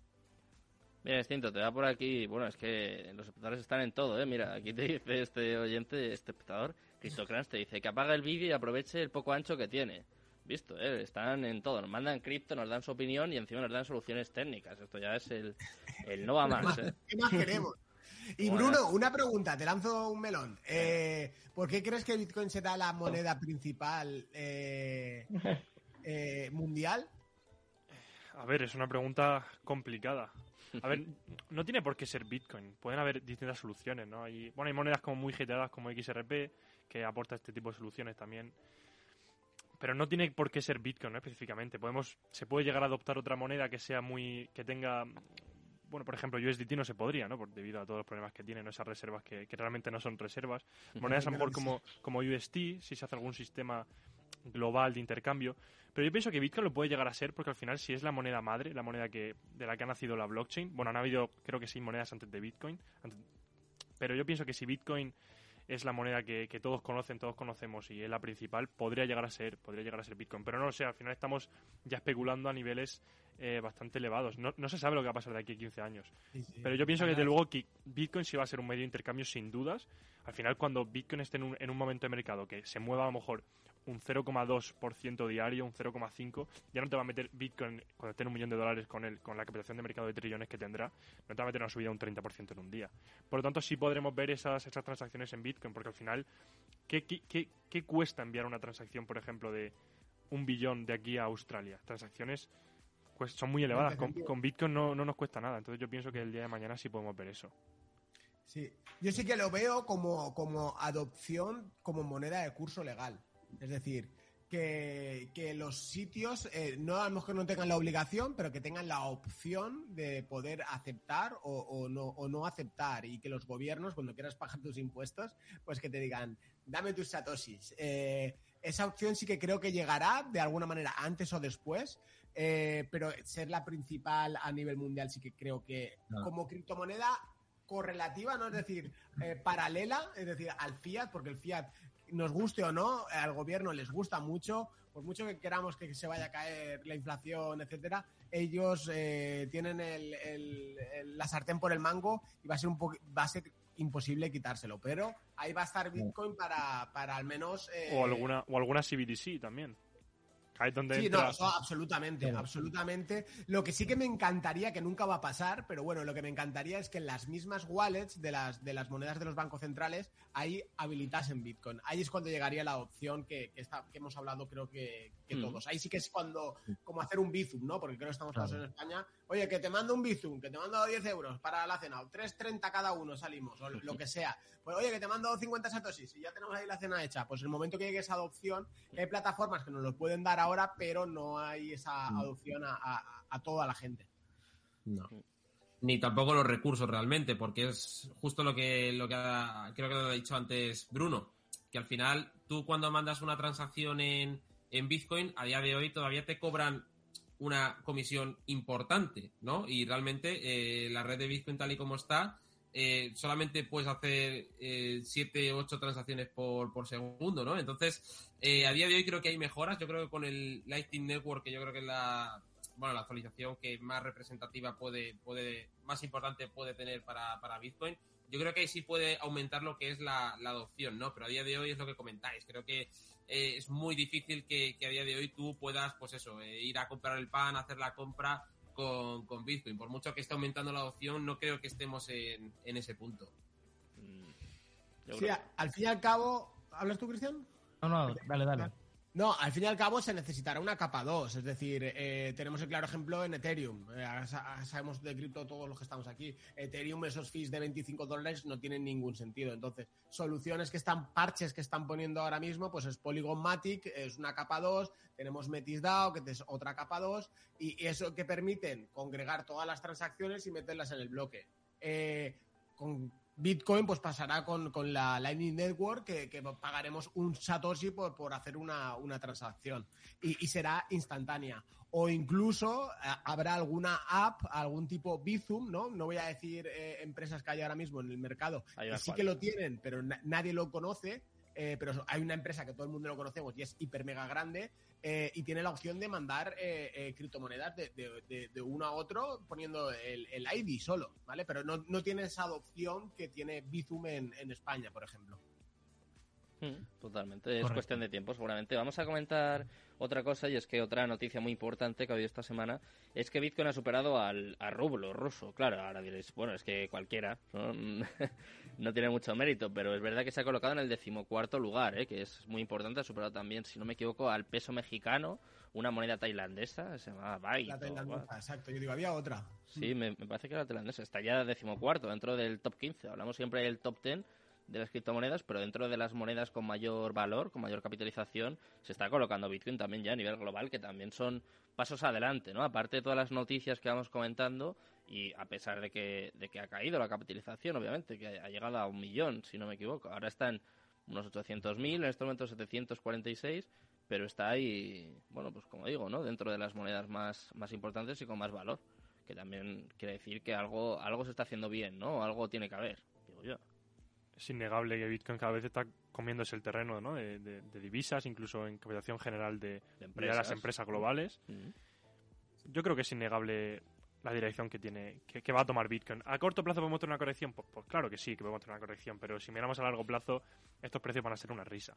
Entonces esas personas que han comprado ahora y, y han perdido un 10% y tienen miedo, eh, es simplemente cuestión de tiempo que, que vean que realmente estas correcciones, incluso que son necesarias y, y que no son un problema, son al final oportunidades para, para comprar más barato. Es al final el ruido, al final todo esto es ruido y, y y al final tenemos un halving dentro de dos años, que ya sabemos lo que pasa cuando hay un halving. El problema también que veo en, en los inversores en general es la paciencia. No, no tenemos paciencia, es decir, ¿por qué vemos las cosas a un mes vista? O a dos semanas o a tres meses, cuando podemos ver, vamos a seguir estando en este mercado, la blockchain va a existir de aquí a cinco años. Vamos a mirar todo a cinco años vista. Vamos a invertir todos los meses, vamos a invertir... No hay... Al final es, es todo ruido y a largo plazo yo creo que está claro hacia Pero vamos. es que el problema que hay, al menos en. eh, mayormente es eh, programas como es criptopelotazos, eh, criptomonedas, eh, criptomillonario con no sé quién, el otro con su Lamborghini con no sé qué, pero te está vendiendo un curso, el, el no sé qué. Entonces, el problema, la imagen que da el mercado de las criptomonedas es. eh, te vas a hacer millonario con las criptomonedas. Es que el- el- yo tengo Pero en un dos días. en la espalda, voy En a la fisioterapia. encima, ¿eh? ¿El qué, perdona? No, que te vas a hacer millonario y en dos días. Que no es que te Ah, vas a no, hacer por millonario eh, si inviertes y lo dejas 10 años. No, es pasado mañana, tú metes dinero en SIBA, por ejemplo, ¿no? Por decir una, o en Dogecoin, y ya está. Ya tú de Moon, te compras el Lambo. Que tener mucho cuidado. Es que el, el concepto que hay es ese y entra y, y la gente que entra nueva entra pensando que se va a hacer rica en dos días. Entonces, cuando hay caídas, ya no las caídas, cuando han pasado los dos días y no están ganando dinero, están hiper mega ansiosos y, y nos pasa lo que nos pasa. Falta madurez, no al mercado, sino a, a- a- a la gente. ¿no? ¿Os ha pasado estamos- eso a vosotros? Oscar, Cristian, ¿ha habido gente...? Porque, a ver, tenemos experiencia claro. de alguna forma que estamos poco expuestos, bueno, a Oscar, a Sergio, a... Eh, Yo, aquí también a Bruno. tengo que pero- decir, tengo que deciros que es pasado. normal que la gente haya querido entrar con esas expectativas, Claro. porque lo que pasó con Dogecoin y con Shiba era de escándalo. es que hubo gente que sí que se hizo millonaria. Los primeros, Hmm. los primeros de todos, se forraron, pero se forraron a unos niveles que, que, que, que- que- que era horroroso ver eso. Yo entré al principio, ahora, cuento una Bitcoin, anécdota. Vale, guay. Tú que invertías en Bitcoin y, y decías, joder, estos cabrones me han, me han superado, es que, que estoy haciéndolo mal. Es que llegó un momento que nos lo llegamos hasta a cuestionar. Oye, ¿estamos haciendo bien nuestra estrategia, tío? Nosotros tenemos una anécdota divertida con, con Dogecoin, ¿no? Nosotros, a- además del podcast de Hablando Cripto, tenemos también, bueno, varias, varias empresas Mm. de diarios de noticias, agencia de marketing cripto, etc. Y, y bueno, y vas acumulando diversas criptomonedas o vas invirtiendo y teníamos no sé cuántos Dogecoins por ahí. No, no sé cuántos eran. Es- Nos pagó un cliente, no sé si fueron 50.000 o 100.000 doges. Sí. ¿Vale? Y total, yo soy de, de los dos, eh, yo soy el team hold y yo siempre holdeo y nunca vendo. Y Oscar es más de hacer más trading, etc. Pues ese día me levanté yo iluminadísimo del mundo mundial y dije, Oscar, que estoy harto de ver estos Dogecoins, ¿los vendo? Eh, ¿Cuánto están? Hostia, pues le estamos sacando un poco de profit, le sacábamos, no sé, 300, Un 20%, ¿eh? un, un 20% de Me beneficio. acuerdo, me acuerdo perfectamente. Y nada, los vendí. Vale. ¿Sabéis qué pasó, no? 0,00. No sé si había otro cero más o uno. Eh, una barbaridad. Pero lo peor de todo dice, bueno, puedes haber vendido y es que, bueno, ha pasado muchas monedas, ¿no? Pues ese 20% que subió fue el primer tweet de Elon Musk. Entonces, a raíz de eso ya empezó toda la curva arriba, La mía, la mía es mucho peor que la vuestra, ¿eh? Porque vosotros decís 50.000 doges no ha llegado a un dólar nunca, si no me equivoco. Tenéis 50.000 doges, ¿no? Correcto, sí, más o menos. Vale, pues- Eran 300 dólares o Vale. 400 dólares. No, no, no, eran 600 dólares eh, cuando valía muy poco. Eso hubiera llegado a, llegaba a 30.000 dólares en su momento alto. Vale, pues os voy a contar una anécdota que es 10 veces peor, ¿vale?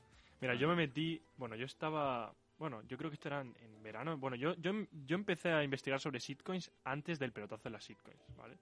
Entonces vi por Twitter una moneda que se llamaba Pig Token, no sé si algunos sonará Pig Token. Me suena, Una moneda de un cerdito, ¿vale? me suena. La típica moneda deflacionaria, quema transacción, inviertes y ya se te quema el 14%, que va, que va a los holders. Una, mone- una shitcoin. Entonces yo invertí 300 dólares, 350 dólares, y eso era antes de, de, bueno, del boom de Dogecoin, del boom de Shiba. No existía eso. Entonces yo invertí, pues, bueno, lo típico que dices, bueno, voy a invertir, apostar, ¿no? Apostar un poco que encima te lo, te lo pasas bien, ¿no? Y eso empezaba a bajar, me bajó a 150 dólares y digo, a ver, Bruno, ¿qué has hecho? Esto se va a cero, has invertido en un cerdo, big token, deflacionario, eh, 14%, y vendí. Y, y empieza a salir el boom de las, de las shitcoins. Empieza que si SIBA empieza a subir un 1000%, tal. Y entonces Big Token se hace un 1000% en un día, siguiente día un 500%, y, y yo lo dejo pasar, digo, madre mía, madre mía, el dineral, ¿no? Y entro a mi wallet de Metamask y veo los tokens que había vendido, en pérdidas encima, porque yo veía que esto no iba a nada, y veía que tenía un valor de más de 200.000 dólares. 250.000 en ese momento, y un amigo que también invirtió 400 tenía un valor de 350.000 aproximadamente.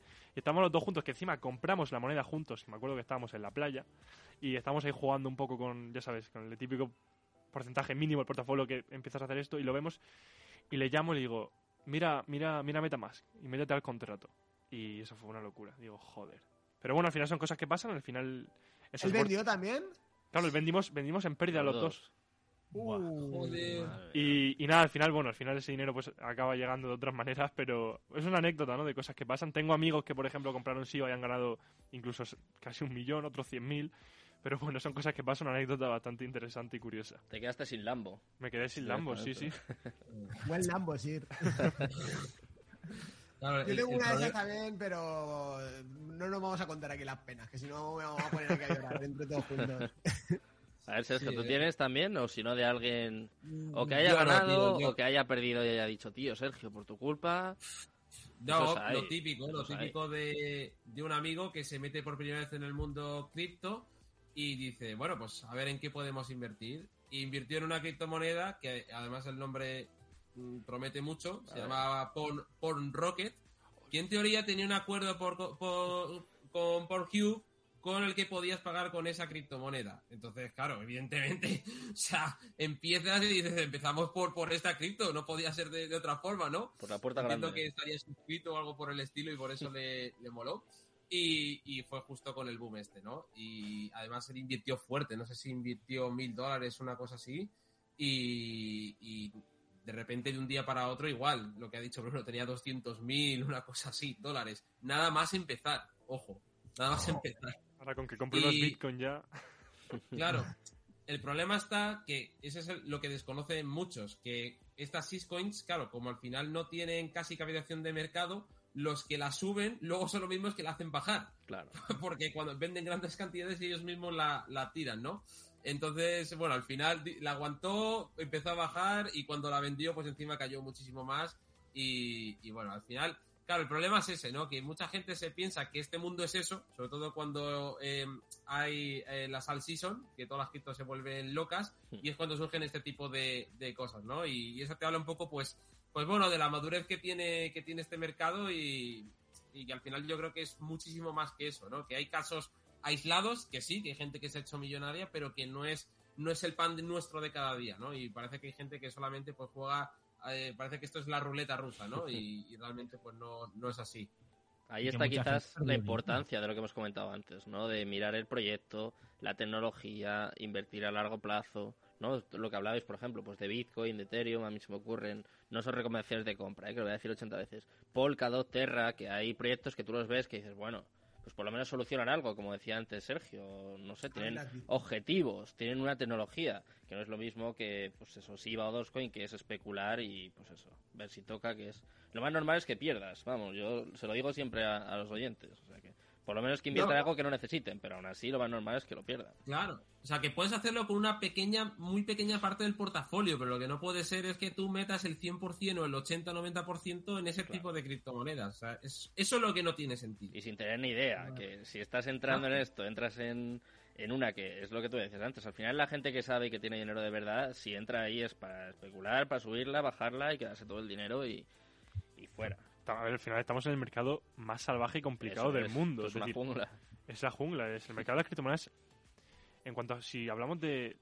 Si tú una persona que se dedica bueno, a gestionar portafolios de, en, en mercados tradicionales, digamos, por ejemplo, en SP500, empresas de, de SP500, tú la metes a gestionar un portafolio de criptomonedas y se vuelve loco. No podría. Es decir, no estaría acostumbrado a esta volatilidad, no sabría qué hacer en cada momento de mercado, que si la dominancia de Bitcoin, que si al Seasons, que si... Es, es, es increíble. Por eso hay que tener estrategias muy asentadas y tener una buena gestión de riesgo, porque lo mismo que te da este mercado te lo quita. Es decir, a mí me da mucha pena escuchar mensajes de, bueno, de, de- de personas de mi comunidad, ¿no? Que les baja el portafolio en una bajada un 50%. Y es que es increíble, porque hay gente que, que, que tiene 10.000 dólares y, y se le baja 5.000, o gente que tiene 50 y le baja 25. Sobre todo por no tener buena gestión de riesgo y estar sobreapalancado en altcoins y no tener buena base de cartera. Por eso es un mercado muy salvaje y hay que tener una buena gestión de riesgo y saber qué hacer en, en cada momento. Y, y mientras, y mientras hablamos, Bitcoin rompiendo los 39. Ya, yo también lo tengo aquí al lado abierto también.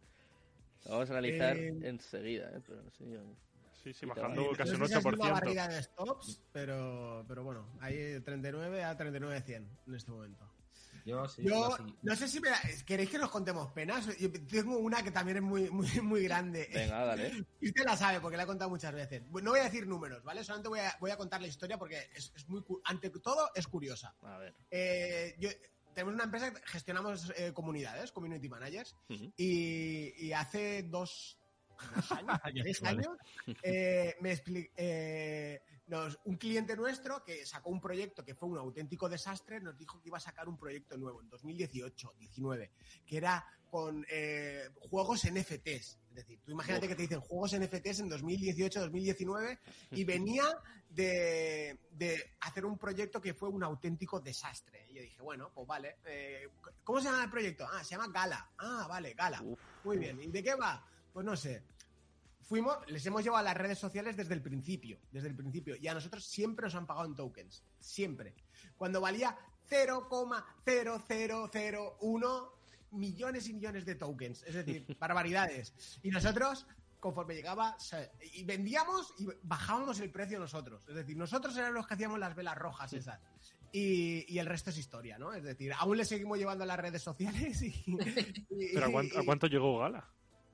A casi un dólar, eh, a 0,70 o algo así. No sé, cantidades ingestas de, de- de- una auténtica barbaridad. No sé. Sí. Nunca he querido hacer la, la cuenta, pero, Mejor. pero. Sí, que ya no hablamos de es una 200 mil dólares. No, hablamos de 40 o 50 millones. Sí, sí, no. Tú piensas que nos pagaban eh, mil dólares al mes durante dos, tres años. ¿A qué capitalización llegó Gala? Perdona.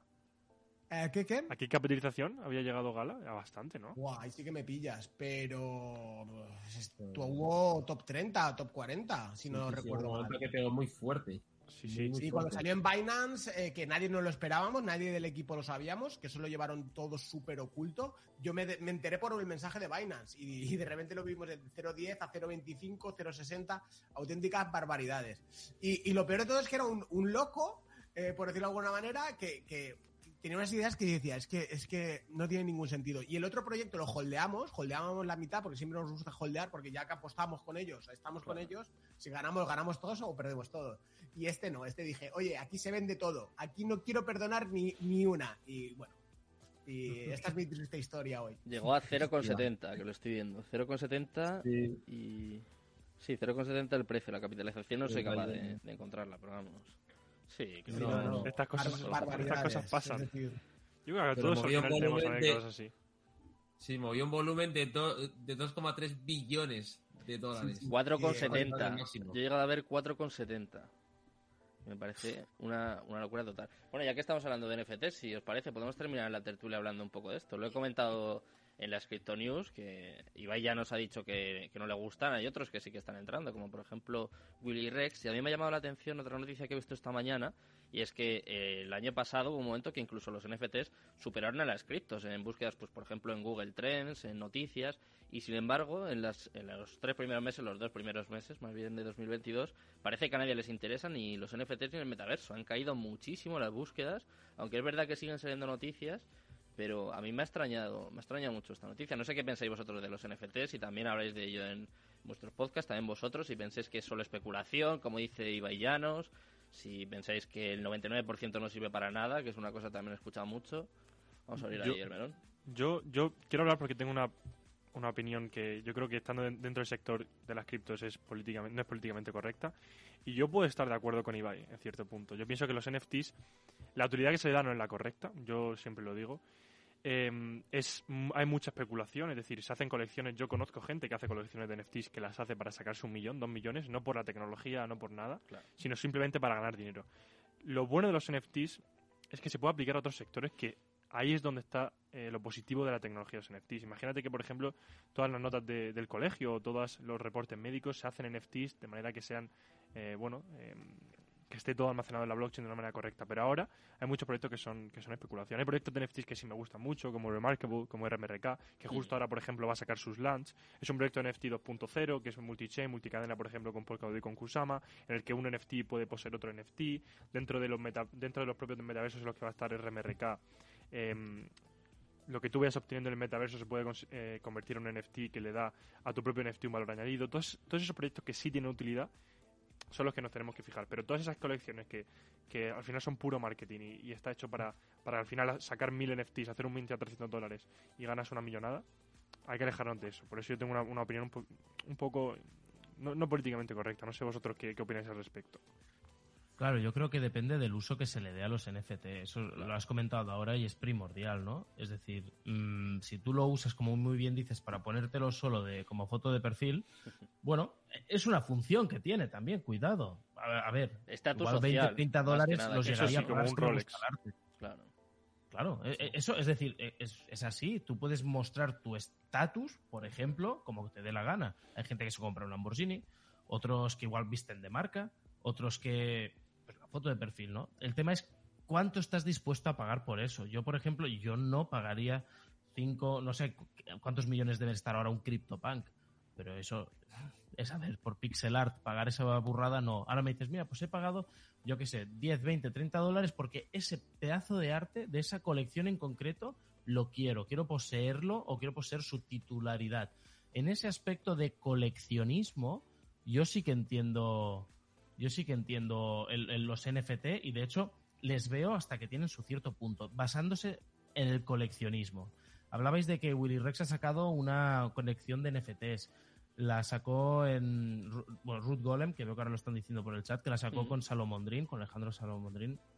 Nosotros, por ejemplo, hemos invertido en esa colección de Ruth Golems. Sí. Eh, no, no es que seamos grandes conocedores del mundo NFT, pero nos, rodeamos de gente que, que, bueno, que se pasan el día entero, ¿no? Y de hecho, constantemente Dedican se dedican a esto, ¿verdad? Que sí van haciendo flipping de NFTs y bueno, es, es a lo que se dedican y nos dijeron, chicos, entrar en esta colección por todo lo que están haciendo detrás. Y de hecho, bueno, eh, ha sido una inversión muy rentable. O sea, por que hay de todo, ¿no? Decir, ¿Cómo? A ver, eh, yo lo que pienso es que eh, em, falta eh, que se mezcle lo, lo que viene a ser los... ah, Es que hay, que hay que saber separarlo, ¿no? Es decir, porque por un lado los NFTs tienen muchas funciones. Está el tema de- del arte, por un lado, Mm. y luego tenemos los, los NFTs, pues bien puede ser pa- para juegos, ¿no? Por ejemplo. Entonces, en el tema de arte sí que es un poquitín lo que dice Cristian, que va a ser más coleccionismo y al final ahora es pura especulación, como las ICOs en su momento, etc, etc. Mm. Pero va a llegar un momento que se va a consolidar y lo que va a valer dinero es quién lo ha hecho o de quién es esta colección y eso es lo que le va a dar valor. Y, va a ser así de simple, tampoco hay que hacerlo tan, tan sumamente complejo. Quien cree un NFT que minteo en Solana y no sé qué no va a valer absolutamente eh, para nada en, en unos pocos meses y de hecho ya está en plena caída. Y luego el tema de los juegos, eh, necesitamos un juego que, que pueda jugar la gente. Que pueda jugar la gente y que no sea un play to earn. Porque play to earn es un juega para ganar. No, necesitas jugar y ganar, ¿no? Es decir, play and earn. que tú juegues, te lo pases bien, disfrutes, estés con tus amigos y que encima ganes algo, eso es lo que va a hacer que, estos NFTs eh, se hagan más eh, mainstream, ¿no? Es decir, que se haga más de, la calle.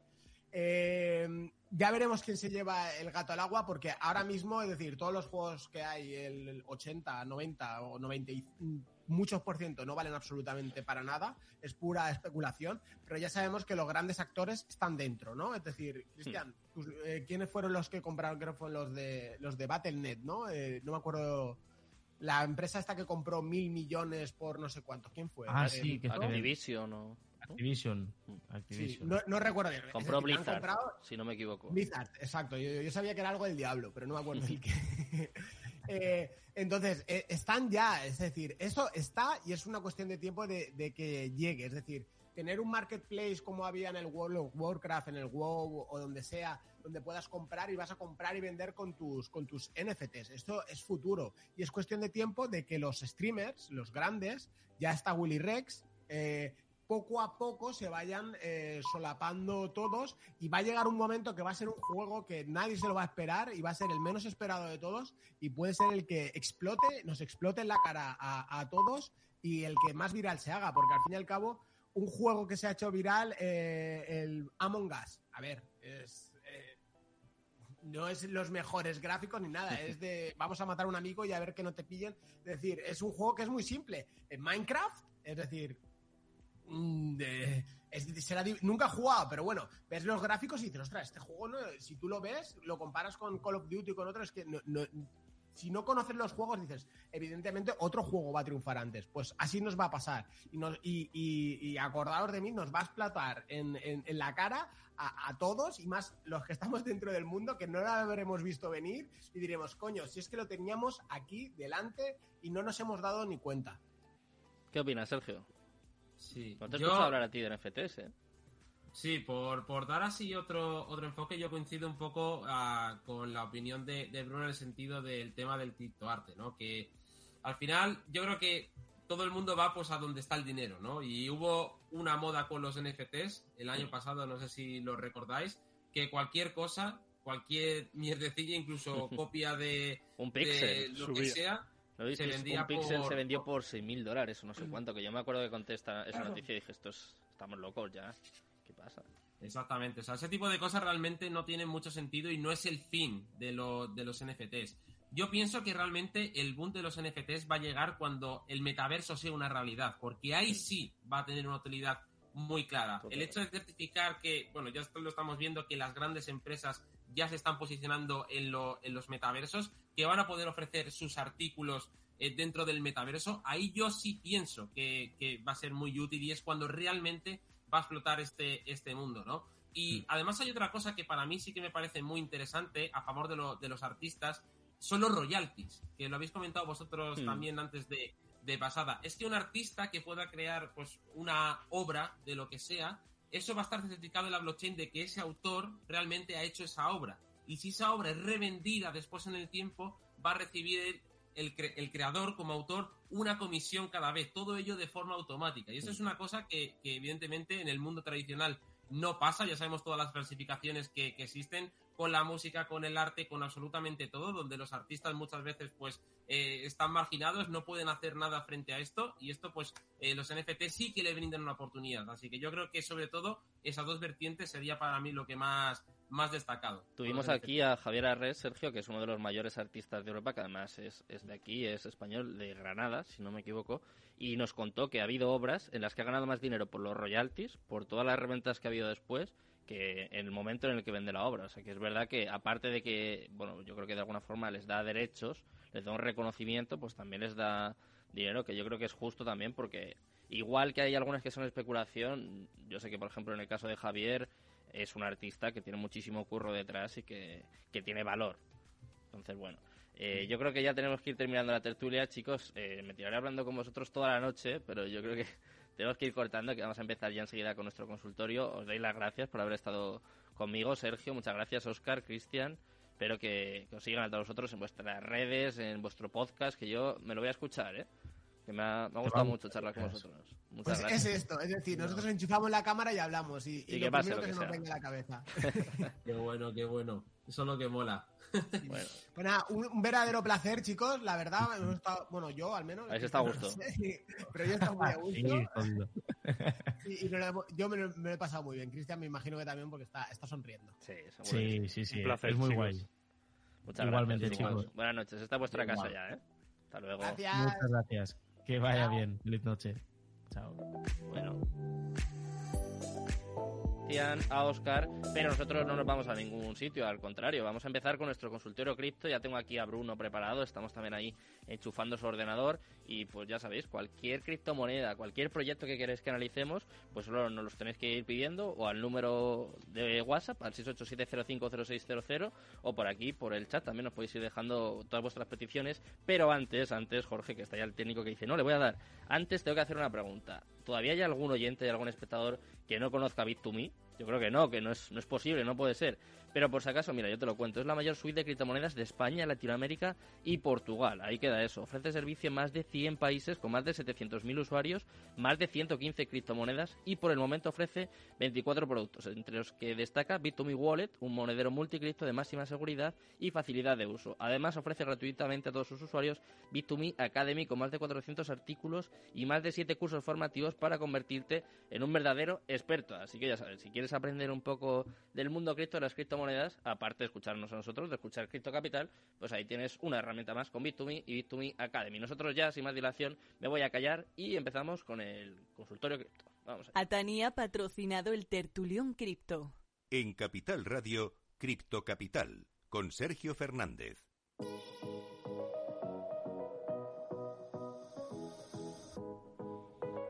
Ya estamos por aquí. Vamos a empezar a analizar todos los proyectos, todas las criptomonedas. Cualquier duda que tengáis, este es vuestro momento, es vuestro espacio. Nos podéis ir dejando mensajes y vais a tener aquí a Bruno a los mandos. Bueno, si queréis, empiezo un poquito analizando Bitcoin, ¿no? Que además la caída que acaba Yo de creo tener. que sí. Bueno, yo creo que... Hemos perdido los 39 ya, ¿no? Hemos perdido los 39 y nos situamos actualmente en una zona de demanda. Quiero dejar muy claro cuál es la situación que se encuentra Bitcoin actualmente. Bueno, la situación de Bitcoin es, es bueno, estamos realmente en un, en un rango, ¿vale? Pero tenemos que ver las zonas en las que nos encontramos, ¿vale? No hemos conseguido superar la zona de los 45.000. Si nos damos cuenta, esta zona de oferta es una zona que cada vez que hemos tocado Bitcoin ha bajado, ¿vale? Entonces, cuando nos situamos en esta zona teníamos dos probabilidades, ¿vale? La primera era superar la zona, que no ha sido así.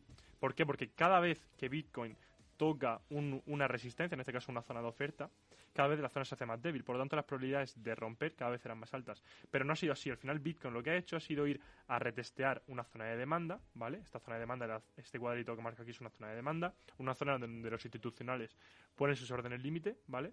¿Por qué? Porque es la zona que ha sido la encargada de romper el movimiento, ¿vale? Ahora lo que va a hacer Bitcoin es recoger la liquidez así que ha ido Bitcoin dejando en esta zona, ¿vale? Y aquí podríamos ver un rebote. En caso de Bitcoin no sostener la zona de los 38.000, ¿vale? Es posible ir a retestear, ¿vale? Niveles más bajos. Incluso la zona de los 31.000. ¿Esto a qué se debe? ¿Vale? Puede sonar catastrófico, pero es un escenario totalmente posible. ¿Por qué? Porque es- nos vamos a mayo, ¿vale? Estamos actualmente en, bueno, en julio de 2021. Sí. Si nos damos cuenta, Bitcoin en julio de 2021 tuvo un gran movimiento alcista, ¿vale? Y esta zona de aquí, ¿vale? Esta zona de aquí fue la encargada del movimiento al alza y de romper, de romper toda la estructura, ¿vale? De romper toda esta estructura al alza. Entonces, cuando rompemos una estructura, la zona encargada de romper esa estructura genera mucha liquidez, ¿vale? Genera muchas órdenes pendientes de las instituciones. Entonces, es posible ir a mitigar esta zona, ¿vale? Entonces es el escenario de Bitcoin. Actualmente estamos rebotando. pode- bueno, no estamos rebotando. Es probable que rebotemos en esta zona a corto plazo. Si no conseguimos, si conseguimos rebotar, es posible entrar en un rango y luego habría que ver cómo evoluciona para intentar romper esa barrera de los 45.000. Todo, yo creo que todo va a depender de las noticias fundamentales que vayan a ir saliendo estos días. Si no, es posible, ¿vale? Si no, bueno, el próximo escenario sería ir a visitar los 31.000, ¿vale? Entonces, por eso hay que ir con pies de plomo en, en, en cuanto a la compra de altcoins, ¿vale? Así que, ¿qué, qué monedas es la, la- la que quieren nuestros oyentes? Mira, si quieres, antes de nada, tenemos aquí un comentario. eh, lo ha comentado antes Oscar, si no me equivoco, que decía que si podría ser un hombro cabeza a hombro. Eh, no yo, no, yo no pienso que sea un, un hombro cabeza a hombro. Yo personalmente no analizo, eh, no hago análisis chartista, hago análisis de oferta y demanda, ¿vale? Y si nos damos cuenta, un hombro, un hombro cabeza a hombro, em, no se estaría formando un, un hombro cabeza a hombro, ¿vale? Em, no, yo no opino que, que esto pueda ser un hombro, un hombro cabeza a hombro, ¿vale? Vale. Em, sí se puede ver un triple techo, ¿vale? Podríamos ver ese triple techo que acabamos rechazando, eh, más que un, que un hombro, que un hombro cabeza a hombro. Vale, venga, pues vamos a ver la primera que nos piden por aquí los espectadores, que creo que ya hay algún mensaje también de los oyentes que vamos a poner más tarde, pero aquí GerTHC dice Quant, sin duda. Quant, que analice Quant. Quant. Pues. Quant... eh, ¿Te gusta a ti? Me, me gusta mucho Quant. Eh, CBDC acaba de sacar Overledger 2, eh, 2.1, si no me si no me equivoco. Mira, vamos a ver, es que Quant la debo de tener por aquí. QNT, justo en mi comunidad mandé entrada en Quant hace, creo que diría justo ayer, ¿vale? Nosotros compramos Quant en esta acumulación de aquí, ¿vale? En mi comunidad. Y teníamos, puse el stop justo, en- subo- eh, subió un, un 10%, 15%, ¿vale? Y yo puse el stop por esta zona. Al final me acabé saliendo a mercado y bueno, ha estado, ha estado bajando. Y Quant, ¿por qué me gusta mucho Quant? Aparte del análisis, funda- el análisis fundamental, que Quant me parece un, un proyecto que, busca la interoperabilidad en distintas blockchains a través de Overledger. Eh, trabajo con, con, con, empresas como Amazon eh, Web Services. ¿Y por qué me gustaba Quant? ¿Y por qué me sigue gustando la estructura? Bueno, si nos damos cuenta, Quant se encuentra en una zona de, una zona de, bueno, de, posible rebote a corto plazo. ¿Por qué? Porque tenemos esta zona de demanda en la que vemos este spike, ¿vale? Y hemos visto cómo hemos roto la estructura. Es decir, toda esta línea hemos acabado rompiendo con volumen. Entonces, podemos ver una posible entrada en Quant. ¿En qué, ¿En qué punto? Pues podemos ver una posible entrada en Quant justo en esta primera zona, ¿vale? En la zona de los 110 dólares. ¿Por qué? Porque ha sido la encargada de romper la zona y además con volumen. Entonces podemos ver un retesteo para buscar entradas en esta zona. ¿Dónde buscaría segundas, eh, segundas compras en Quant? Porque siempre hay que hacer compras parciales. Buscaría comprar en la zona que hemos tenido este spike, ¿vale? Que nos dice que hay mucha liquidez. Y ya después me iría a otros niveles como eh, los 70 dólares, ¿vale? Porque los 70 dólares es el nivel encargado de, de hacer que Quant tuvo, tuviese esta eh, subida parabólica en agosto, ¿vale? Que justo yo me acuerdo que pillé esta subida porque yo eh, he seguido Quant durante bastante tiempo. Entonces ese es el setup que yo buscaría en Quant. Estas son las compras parciales, estas son todas las compras, las tenía ya analizada de antes. Estas eran todas las compras parciales que tenía yo en, que tendría yo en Quant. Vale. Venga, pues ahí tenemos la primera cripto, el primer proyecto que nos han pedido los espectadores. Y mira, por aquí nos piden otro, nos piden REN, R-E-N. Yo tengo que decir que esta no la conozco. Ren, Me ha yo sí, totalmente. yo sí la conozco, pero no, no fundamentalmente era.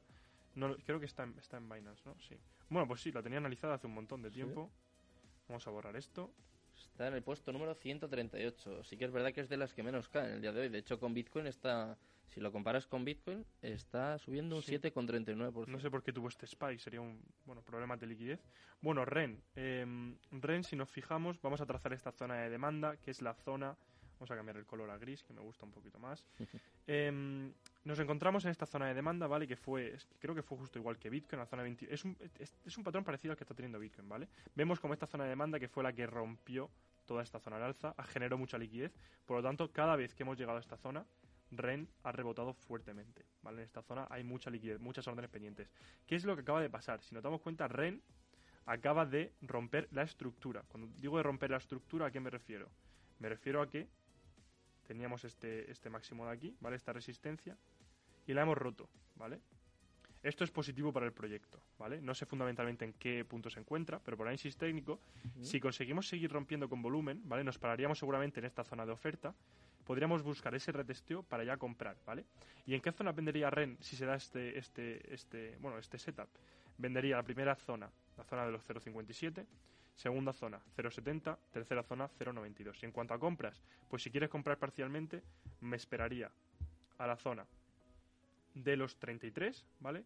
Y ya después iría a buscar la zona de los 29. ¿vale? Ese sería el análisis para REN. Pero me gusta, ¿vale? Me gusta la doble reacción, el doble suelo que, que ha tenido eh, reaccionando a la zona de demanda. Por lo tanto, parece ser que tiene interés, al menos eh, de, los, de los inversores del proyecto en este momento actual. Vale. Venga, pues vamos a escuchar otra. En este caso nos lo está pidiendo un oyente o una oyente eh, que nos va a pedir una criptomoneda. Así que, a ver, yo no tengo ni idea, ¿eh? Me pilla de nuevas. De las primeras veces que entra un mensaje. Hola, muy buenas noches. Le quería preguntar al analista si en Bitcoin podría haber ahora mismo un movimiento en el que esté rompiendo la tendencia bajista, esa línea de tendencia, para apoyar en ella y continuar subiendo. Muchas gracias, hasta luego. Muchas gracias a este oyente por su mensaje. Me, qué bueno, qué ¿eh? bueno, sí, sí, sí, qué bueno.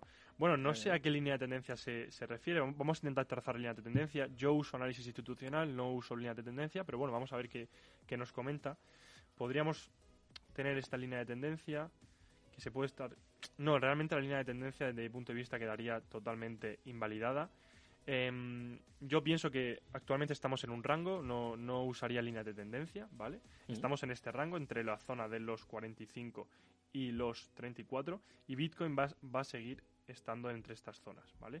Hay que estar muy atentos, ¿vale? A qué hace en, este, en esta zona de soporte. Si acabamos rompiendo este soporte, iríamos a buscar los 31. Y yo pienso que sí estamos en buenos puntos de compra en todo este rango, ¿vale? Aunque me reservaría liquidez por si rompemos este, este bajo de aquí para ir a buscar los 31. Que aquí puedo decir eh, a, todo, a todos los públicos que es donde yo tengo eh, mayor porcentaje de compras. En, eh, de, de, toda mi liquidez es donde más donde más porcentaje de compras tengo, justo en la zona de los 31.000 en Bitcoin. Pero toca ser pacientes y ver qué es lo que qué es lo que sucede. Venga, pues yo voy a ser paciente, pero es que no me puedo esperar. Quiero escuchar el siguiente mensaje. Tenemos dos, dos por uno. A ver. Ojo, vamos. Vamos a ver. Hola, buenas noches. Nada, primeramente felicitaros por el programa de hoy que ha sido increíble. Y luego, si pudiera ser, me gustaría que pudierais analizar eh, Terra. Terra. Muchísimas gracias. Pues gracias a ti por el mensaje. Pues Terra justo había enviado un mensaje a mi comunidad de vender, de vender mm. Terra, vender Terra. ¿Por qué? Vamos a explicaros el por qué. Bueno, primero quiero darte los puntos de compra, ¿vale? Para que veas la situación en la que se encuentra Terra. Bueno, es, que la tengo ya analizada, tanto los puntos de venta como los puntos de compra.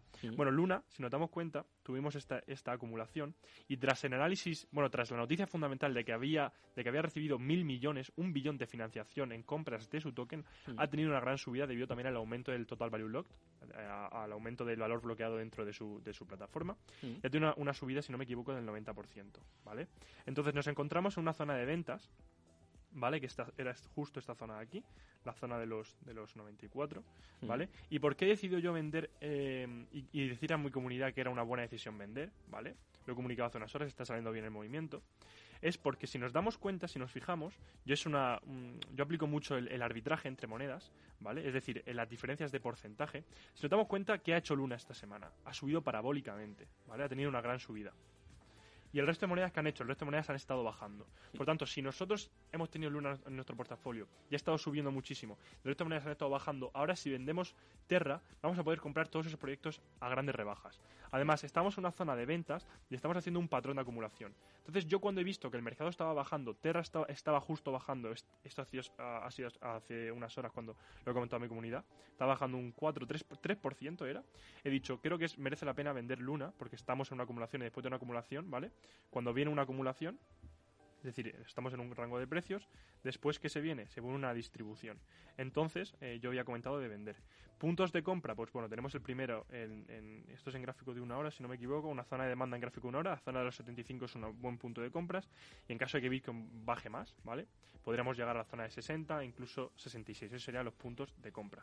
Pero bueno, yo creo que os quedéis con la estrategia de cuando todos, cuando una moneda sube mucho, está en una zona de oferta, y ha subido más en cuanto al resto del mercado, y el resto del mercado ha bajado más, podemos vender esa moneda para guardar esa liquidez, porque si diferenciamos el resto de monedas, nuestra moneda Em, con, con, lo que vendemos ahora ha estado subiendo mucho más y no depreciándose y además podemos comprar proyectos mucho más rebajados. Entonces ha sido la estrategia que, he aplicado y comentado también en, mi comunidad. ¿Cuál es la, siguiente vamos a por la siguiente, en este caso, mira, te la voy a mostrar. CryptoCrunch dice, buenas noches, puedes mirar Atom contra Bitcoin directamente. Atom contra Bitcoin, ¿vale? ¿Mm? Pues justo también había ¿Sueles analizarlo así tú, contra Bitcoin o contra el dólar? Pues me gusta analizarlo con yo contra el dólar. Mira, justo había tocado Atom la zona de ventas al, milímetro porque la tenía mm. analizada de antes. Eh, vamos a verlo contra Bitcoin, ¿vale? Eh, me parece bastante interesante que haya puesto contra, contra Bitcoin mm. porque así muestra la fortaleza que tiene contra Bitcoin, ¿vale? Claro. Yo por eso miro mucho también el gráfico de ETH e contra Bitcoin, ¿vale? Vamos a ver, gráfico diario, Atom. Vale, esto es bueno, eh, Atom eh, está en una tendencia alcista contra Bitcoin, ¿vale? Podemos ver cómo tiene esos, esos máximos y esos mínimos cada vez más altos.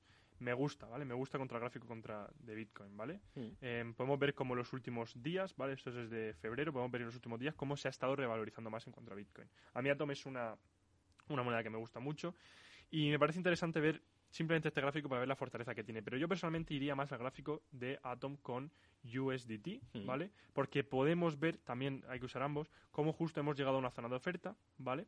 Y aquí justo hemos rechazado. La zona de oferta es una zona donde los institucionales ponen sus órdenes límite de ventas y justo cuando llegamos la, aquí se genera una barrera de ventas, es decir, hay muchas órdenes límite mm, de ventas, mm. entonces la probabilidad de caer es alta. Entonces, Atom se encontraba una zona de ventas y, por eso había comentado que esta era una zona de para bueno para vender un porcentaje e intentar recomprar más abajo, ¿no? Y así ha sido. ¿Y dónde compraría yo Atom? Bueno, tengo estas zonas que se han dado previamente, la zona de los 22, pero yo creo que nuevas zonas que se van a ir generando. Tenemos una primera zona justo aquí, ¿vale? La zona de los la zona de los 25 y si queremos ser un poquito más agresivos podemos buscar el 50% de la zona de demanda, el 50% del order block. ¿vale? En los 28. ¿Vale? Eso serían las, las compras. 90 parciales tienen marcadas. Las, la siguiente venta parcial, en caso de que Atom bueno, tenga este retroceso, llegue y empiece a subir, sería ya la zona de los 41 dólares. Ahí es donde justo vendería parcialmente Atom para guardar liquidez o simplemente invertir en otro proyecto. Vale, venga, pues ahí tenemos el análisis de Atom. La piden mucho últimamente, ¿eh? yo creo que es una de las criptos que más gustan a, los oyentes y a los espectadores. Mira, tenemos aquí otra. Te gusta a ti también, ¿eh? Sí, sí, me gusta. Rival de Polkadot, me gusta, me gusta. Tuvimos el otro día Me gusta Cosmos. Goldie Jaws, ¿le conoces? Goldie sí. Hizo un buen, yo lo conozco, nos seguimos en Twitter, hizo un muy, buen análisis fundamental de, Cosmos. Pues me gusta mucho el Cosmos Hub. Estuvo aquí, estuvo aquí con nosotros y nos estuvo contando, sí, lo que tú dices justo, que es un competidor de Polkadot, que lo que busca de alguna forma es como la interoperabilidad, ¿no? Hmm. Entre todos. Aunque yo soy más, soy más fiel a Polkadot, la verdad. Porque Cosmos en sí no tiene una relay chain en el que todos los proyectos se puedan apoyar. Claro. Cosmos es más independiente. Aunque aún así es un proyecto muy interesante a tener en cuenta. Creo que se posicionaba 25, top mark 40, 30 posiciones. Está el 29. 29, 29. Me gusta mucho Cosmos. Prefiero Polkadot, pero me atrevería a decir que tiene mejor momentum que Polkadot. Es decir, si tuviésemos que invertir en Polkadot o en Cosmos, a pesar de que me gusta muchísimo más Polkadot, pienso que su tecnología va un paso más allá, me quedaría con Atom en estos momentos. Vale. Bueno, a nivel de inversión. Claro, mira, vamos con la siguiente. A nivel de rentabilidad, sí. Eso es. GTHC. Dice Alliance Block. ALBT. GTHC. Sí, no, es. O GTR. eh, a ver, el ticker es ALBT. Alliance Block. Alliance Block. Alliance Block. Sí. Mira, lo tengo por aquí. Lo tengo aquí, lo tenía analizado, no sé. También la tienes esta. Pues mira, lo había analizado hace un montón, se ha ido al suelo, se ha ido al subsuelo. Aliens Block me pareció un, proyecto bastante interesante, la verdad. Mira, lo tenía que analizado esto, no sé de qué es, de octubre de 2021. Em, pues, sinceramente, por ver el proyecto, yo, no entraría aquí, ¿vale? No me parece un proyecto... Me gustaba el proyecto, lo que leí, no lo terminé de analizar del todo, analicé la gráfica hace ya bastante tiempo. Aliens Block me parecía bastante... No me acuerdo ahora el proyecto en sí, lo analicé hace ya bastante tiempo. ¿Es una DeFi? ¿Puede ser? ¿Te suena? Mm, no, no me, creo que era algo de inteligencia artificial. No me acuerdo, inteligencia artificial puede ser. ¿Por qué no me gusta? ¿Por qué no me gusta? Proyectos. Mira, vamos a ir al gráfico, una gráfica libre. Proyectos que están en tendencia bajista no merece la pena comprar, ¿vale? Proyectos que están en una tendencia bajista no merece la pena comprarlos porque al final estamos apostando, porque no sabemos el punto exacto que va a empezar a rebotar. ¿Cuándo compraré Aliens Block? En el momento que Aliens Block, ALBT, empieza a tener una acumulación, aquí es donde empezaría a posicionarme. ¿Para qué? Porque aquí eh, nos damos cuenta que las ballenas estarían empezando a, acumular órdenes, como es propia de una acumulación, y esperaría acumular órdenes en estos puntos para aprovechar su posterior em, distribución, como vimos, por ejemplo, en el setup de QNT que compré justo ayer, ¿vale? En time frame menor. Podíamos ver esta acumulación, ¿vale? Una acumulación muy clara. Justo se lo mandé a comprar a mi comunidad. Bueno, no es recomendación financiera, pero bueno, me entendéis. Eso, eso nunca. Y justo tuvo esta acumulación y ahí distribuyó, eh, eh, tuvo la distribución, ¿vale? Eso es lo que yo buscaría. Por eso no compraría ahora mismo eh, Aliens Block, ¿vale? Esperaría a, bueno, a que tuviese esa, esa distribución, ¿vale? Eso es lo que te puedo decir. Vale. Venga, pues vamos a por la siguiente. En este caso nos piden Hathor, que además nos la piden dos. Esta creo que me gusta mucho, no la tengo en cartera, la he tenido. Tuvo su halving hace poco, ¿vale? Es una, moneda que combina también el combina tecnología DAG con Proof of Work, ¿vale? Mira, la tengo aquí analizada. Em, bueno, eh, HTR es un proyecto que me gusta, se ha, eh, se ha, visto castigado, ¿no? También creo que en parte por, por la comunidad. Pero es un proyecto que la tecnología me llama bastante la, atención. Y bueno, ¿en qué situación se encuentra? Estamos en una zona de demanda, la zona de los 0.41, que hemos visto cómo ha tenido un spike considerable en la zona, absorbiendo liquidez. Y ahora justo eh, habíamos roto la estructura hace poquito, ¿vale? Con esta gran vela verde de volumen. Y ahora podríamos ver, como una vez rompe la estructura, un retesteo, ¿vale? Podríamos ver un retesteo de esta zona de aquí. Y podríamos empezar a acumular. ¿Cuándo compraría Atom? Eh, Atom, perdón, HTR. Yo esperaría a una acumulación en la zona. Además, si hemos roto estructura empezamos a acumular, y además estamos cerca de una zona de demanda, yo buscaría la compra una vez el precio esté acumulando, ¿vale? Próximas zonas para comprar. Pues bueno, tenemos la zona de los 0.33, la próxima zona de demanda. próxima zona para vender, 0.74, zona de oferta. Luego tendríamos la zona de los 0.89 aproximadamente. Y ya luego lo seríamos a un dólar, 1.44. Pero bueno, paso a paso. Eso es lo que esperaría yo. Una acumulación en esta zona entre los 0.46 0.56. Y ya ahí añadiría mi posición en caso de que se diese esa acumulación. Venga, pues vamos a por el siguiente. En este caso, Pablo Alonsonet dice: Hola, ¿qué nos cuentas de Matic? Gracias. Matic, Matic, vamos. Este Matic hace mucho que no la que no la hizo. Yo compré Matic, me acuerdo, a dos céntimos. Hace, un año se escuchaba muchísimo. Hace un año compré Matic yo a dos céntimos, fue una barbaridad. Mira, la tengo analizada ya hace... Bueno, está en el top 20 también, ¿eh? Está el... Matic no me... 17, me gusta ese número, el 17. Sí, sí, sí, vamos a ver. Zona de... Qué bonito cómo se comporta la zona de demanda. Justo tuvimos Spike en esa zona.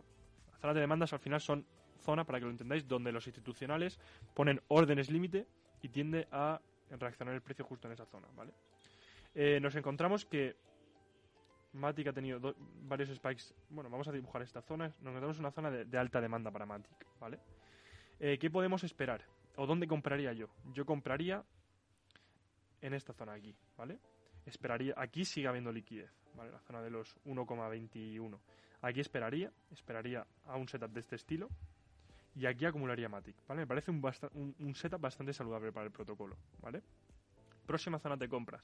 Bueno, está claro que 1.28 y ya si Bitcoin llega a bajar más, podríamos incluso ver compras en zonas como, vamos a ver, 0.96, ¿vale? Y ya luego nos iríamos a los 0.77, ¿vale? Esas serían las compras parciales que yo tendría para este proyecto, ¿vale?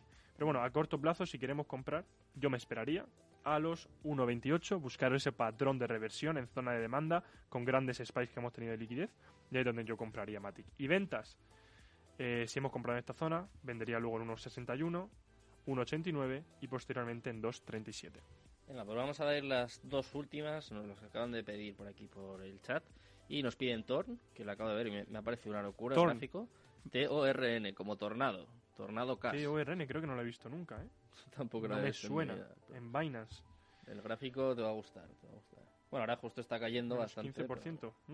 Esto es una, la típica moneda de KuCoin, pero está en Binance. Eh, pues lleva una subida increíble. No sé qué habrá pasado fundamentalmente. No sé la mm. capitalización de mercado que debe tener. Pero mira, te puedo decir. 53 millones. 53 millones, vamos, es una, un bebé, ¿no? Digamos. Eh, ¿Qué podemos esperar para esta moneda? Bueno, es verdad que hemos, hemos roto justo toda esta estructura. ¿vale? Toda esta estructura que teníamos la hemos roto. Em, ha llegado a liquidar este order block de aquí al milímetro. ¿Vale? Order block justo justo una buena zona de ventas, la ha tocado al milímetro, ¿vale? Como podemos ver. Esto es una zona de ventas. Y a corto plazo yo veo bajadas en esta moneda, ¿vale? Va con toda la subida que tiene en el mercado. Yo veo que perfectamente, después de este impulso, vamos a tener un retroceso a retestear el order block, la zona de demanda que ha sido la encargada de provocar esta subida, ¿vale? Eh, yo iría a buscar los 0.41 en caso de comprar, ¿vale? Ahora mismo, si me tuviese que posicionar, ni compraría ni vendería, simplemente esperaría a la zona de los 41 para comprar, ¿vale? Luego ya nos iríamos a la zona de los 28, ¿vale? Y ventas parciales, pues no lo sabemos, nos tenemos que ir adaptando conforme vaya subiendo el precio. Venga, pues vamos con la última, eh, nos piden velas. Velas, pues velas. ¿Te gusta eh, velas? Me, me gusta la blockchain de velas. Además, hoy he pasado un portafolio a mi comunidad y está incluida. Velas. Eh, velas, pasé parte de mi portafolio a Velas hace poquito, justo en esta acumulación, porque pensaba que iba a romper una compra parcial y en esa compra estoy en pérdidas, pero tengo compras parciales justo en esta zona, mirad, justo la tengo ya analizada. Vamos a ver. Teníamos justo este order block de aquí, ¿vale? Que tuvo este gran spike, ¿vale? Entonces esa zona ha quedado mitigada, entonces tenemos que buscar nuevas zonas, ¿vale? Justo tengo estas dos zonas marcadas, ¿vale? La zona de los 0.15 y luego la zona de los 0.12, ¿vale? Eh, no me gusta a corto plazo lo que está haciendo Velas, le falta entrar volumen. Entonces, ¿yo cuándo compraría Velas? Tenemos que ver cuándo hace suelo, ¿vale? Porque no somos, no somos adivinos. Tenemos que esperar a que Velas haga una acumulación, ¿vale? En la zona. Y ahí sumarnos al carro, ¿vale? Si tuviese que comprar pues realmente aquí, como tenemos, es la gráfica de Bitrex, porque se ve mucho más el histórico, en, como ha salido hace poco en KuCoin, hmm. pues no tenemos tanto histórico. Todas estas velas, todos estos mechazos, estas dos velas que vemos aquí, estas dos, estos dos mechazos, ¿vale? Aquí se genera mucha liquidez, ¿vale? Entonces, toda la zona de velas entre los 0.10 y 0.16 es una compra, es una, es una zona de posibles compras. ¿Y a qué esperaría yo? A que una vez rellene estas pools de liquidez, estas zonas de compras, porque hay mucha liquidez, esperaría a patrones como visto antes en Quant. Una acumulación y aquí me sumaría, ¿vale? Entonces, eso es lo que yo espero de velas, ¿vale? Yo tengo hecho una, compra parcial justo, hice una compra parcial en los 0.22, pues ahora esperaré eh, probablemente a los 0.13, 0.14 para seguir posicionándome. Así que ese es el análisis de velas. Vale, pues este es el último análisis. Te doy 20 segundos porque esta semana has sacado cositas tú también, ¿no? Bueno, ya, ya, está, ya está todo cerrado, ya, está cerrado. Pues he sacado mil plazas. Ya, sí, sí, ha ido la verdad que bastante, bastante bien. Son más de 400 personas que han entrado dentro de, mi comunidad privada.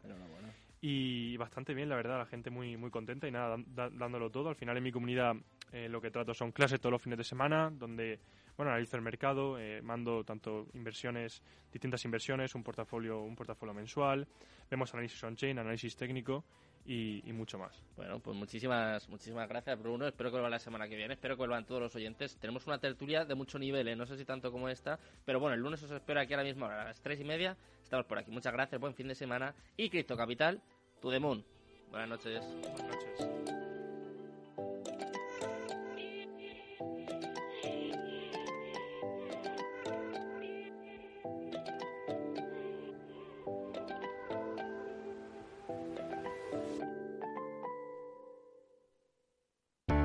Para personas inquietas, Capital Radio.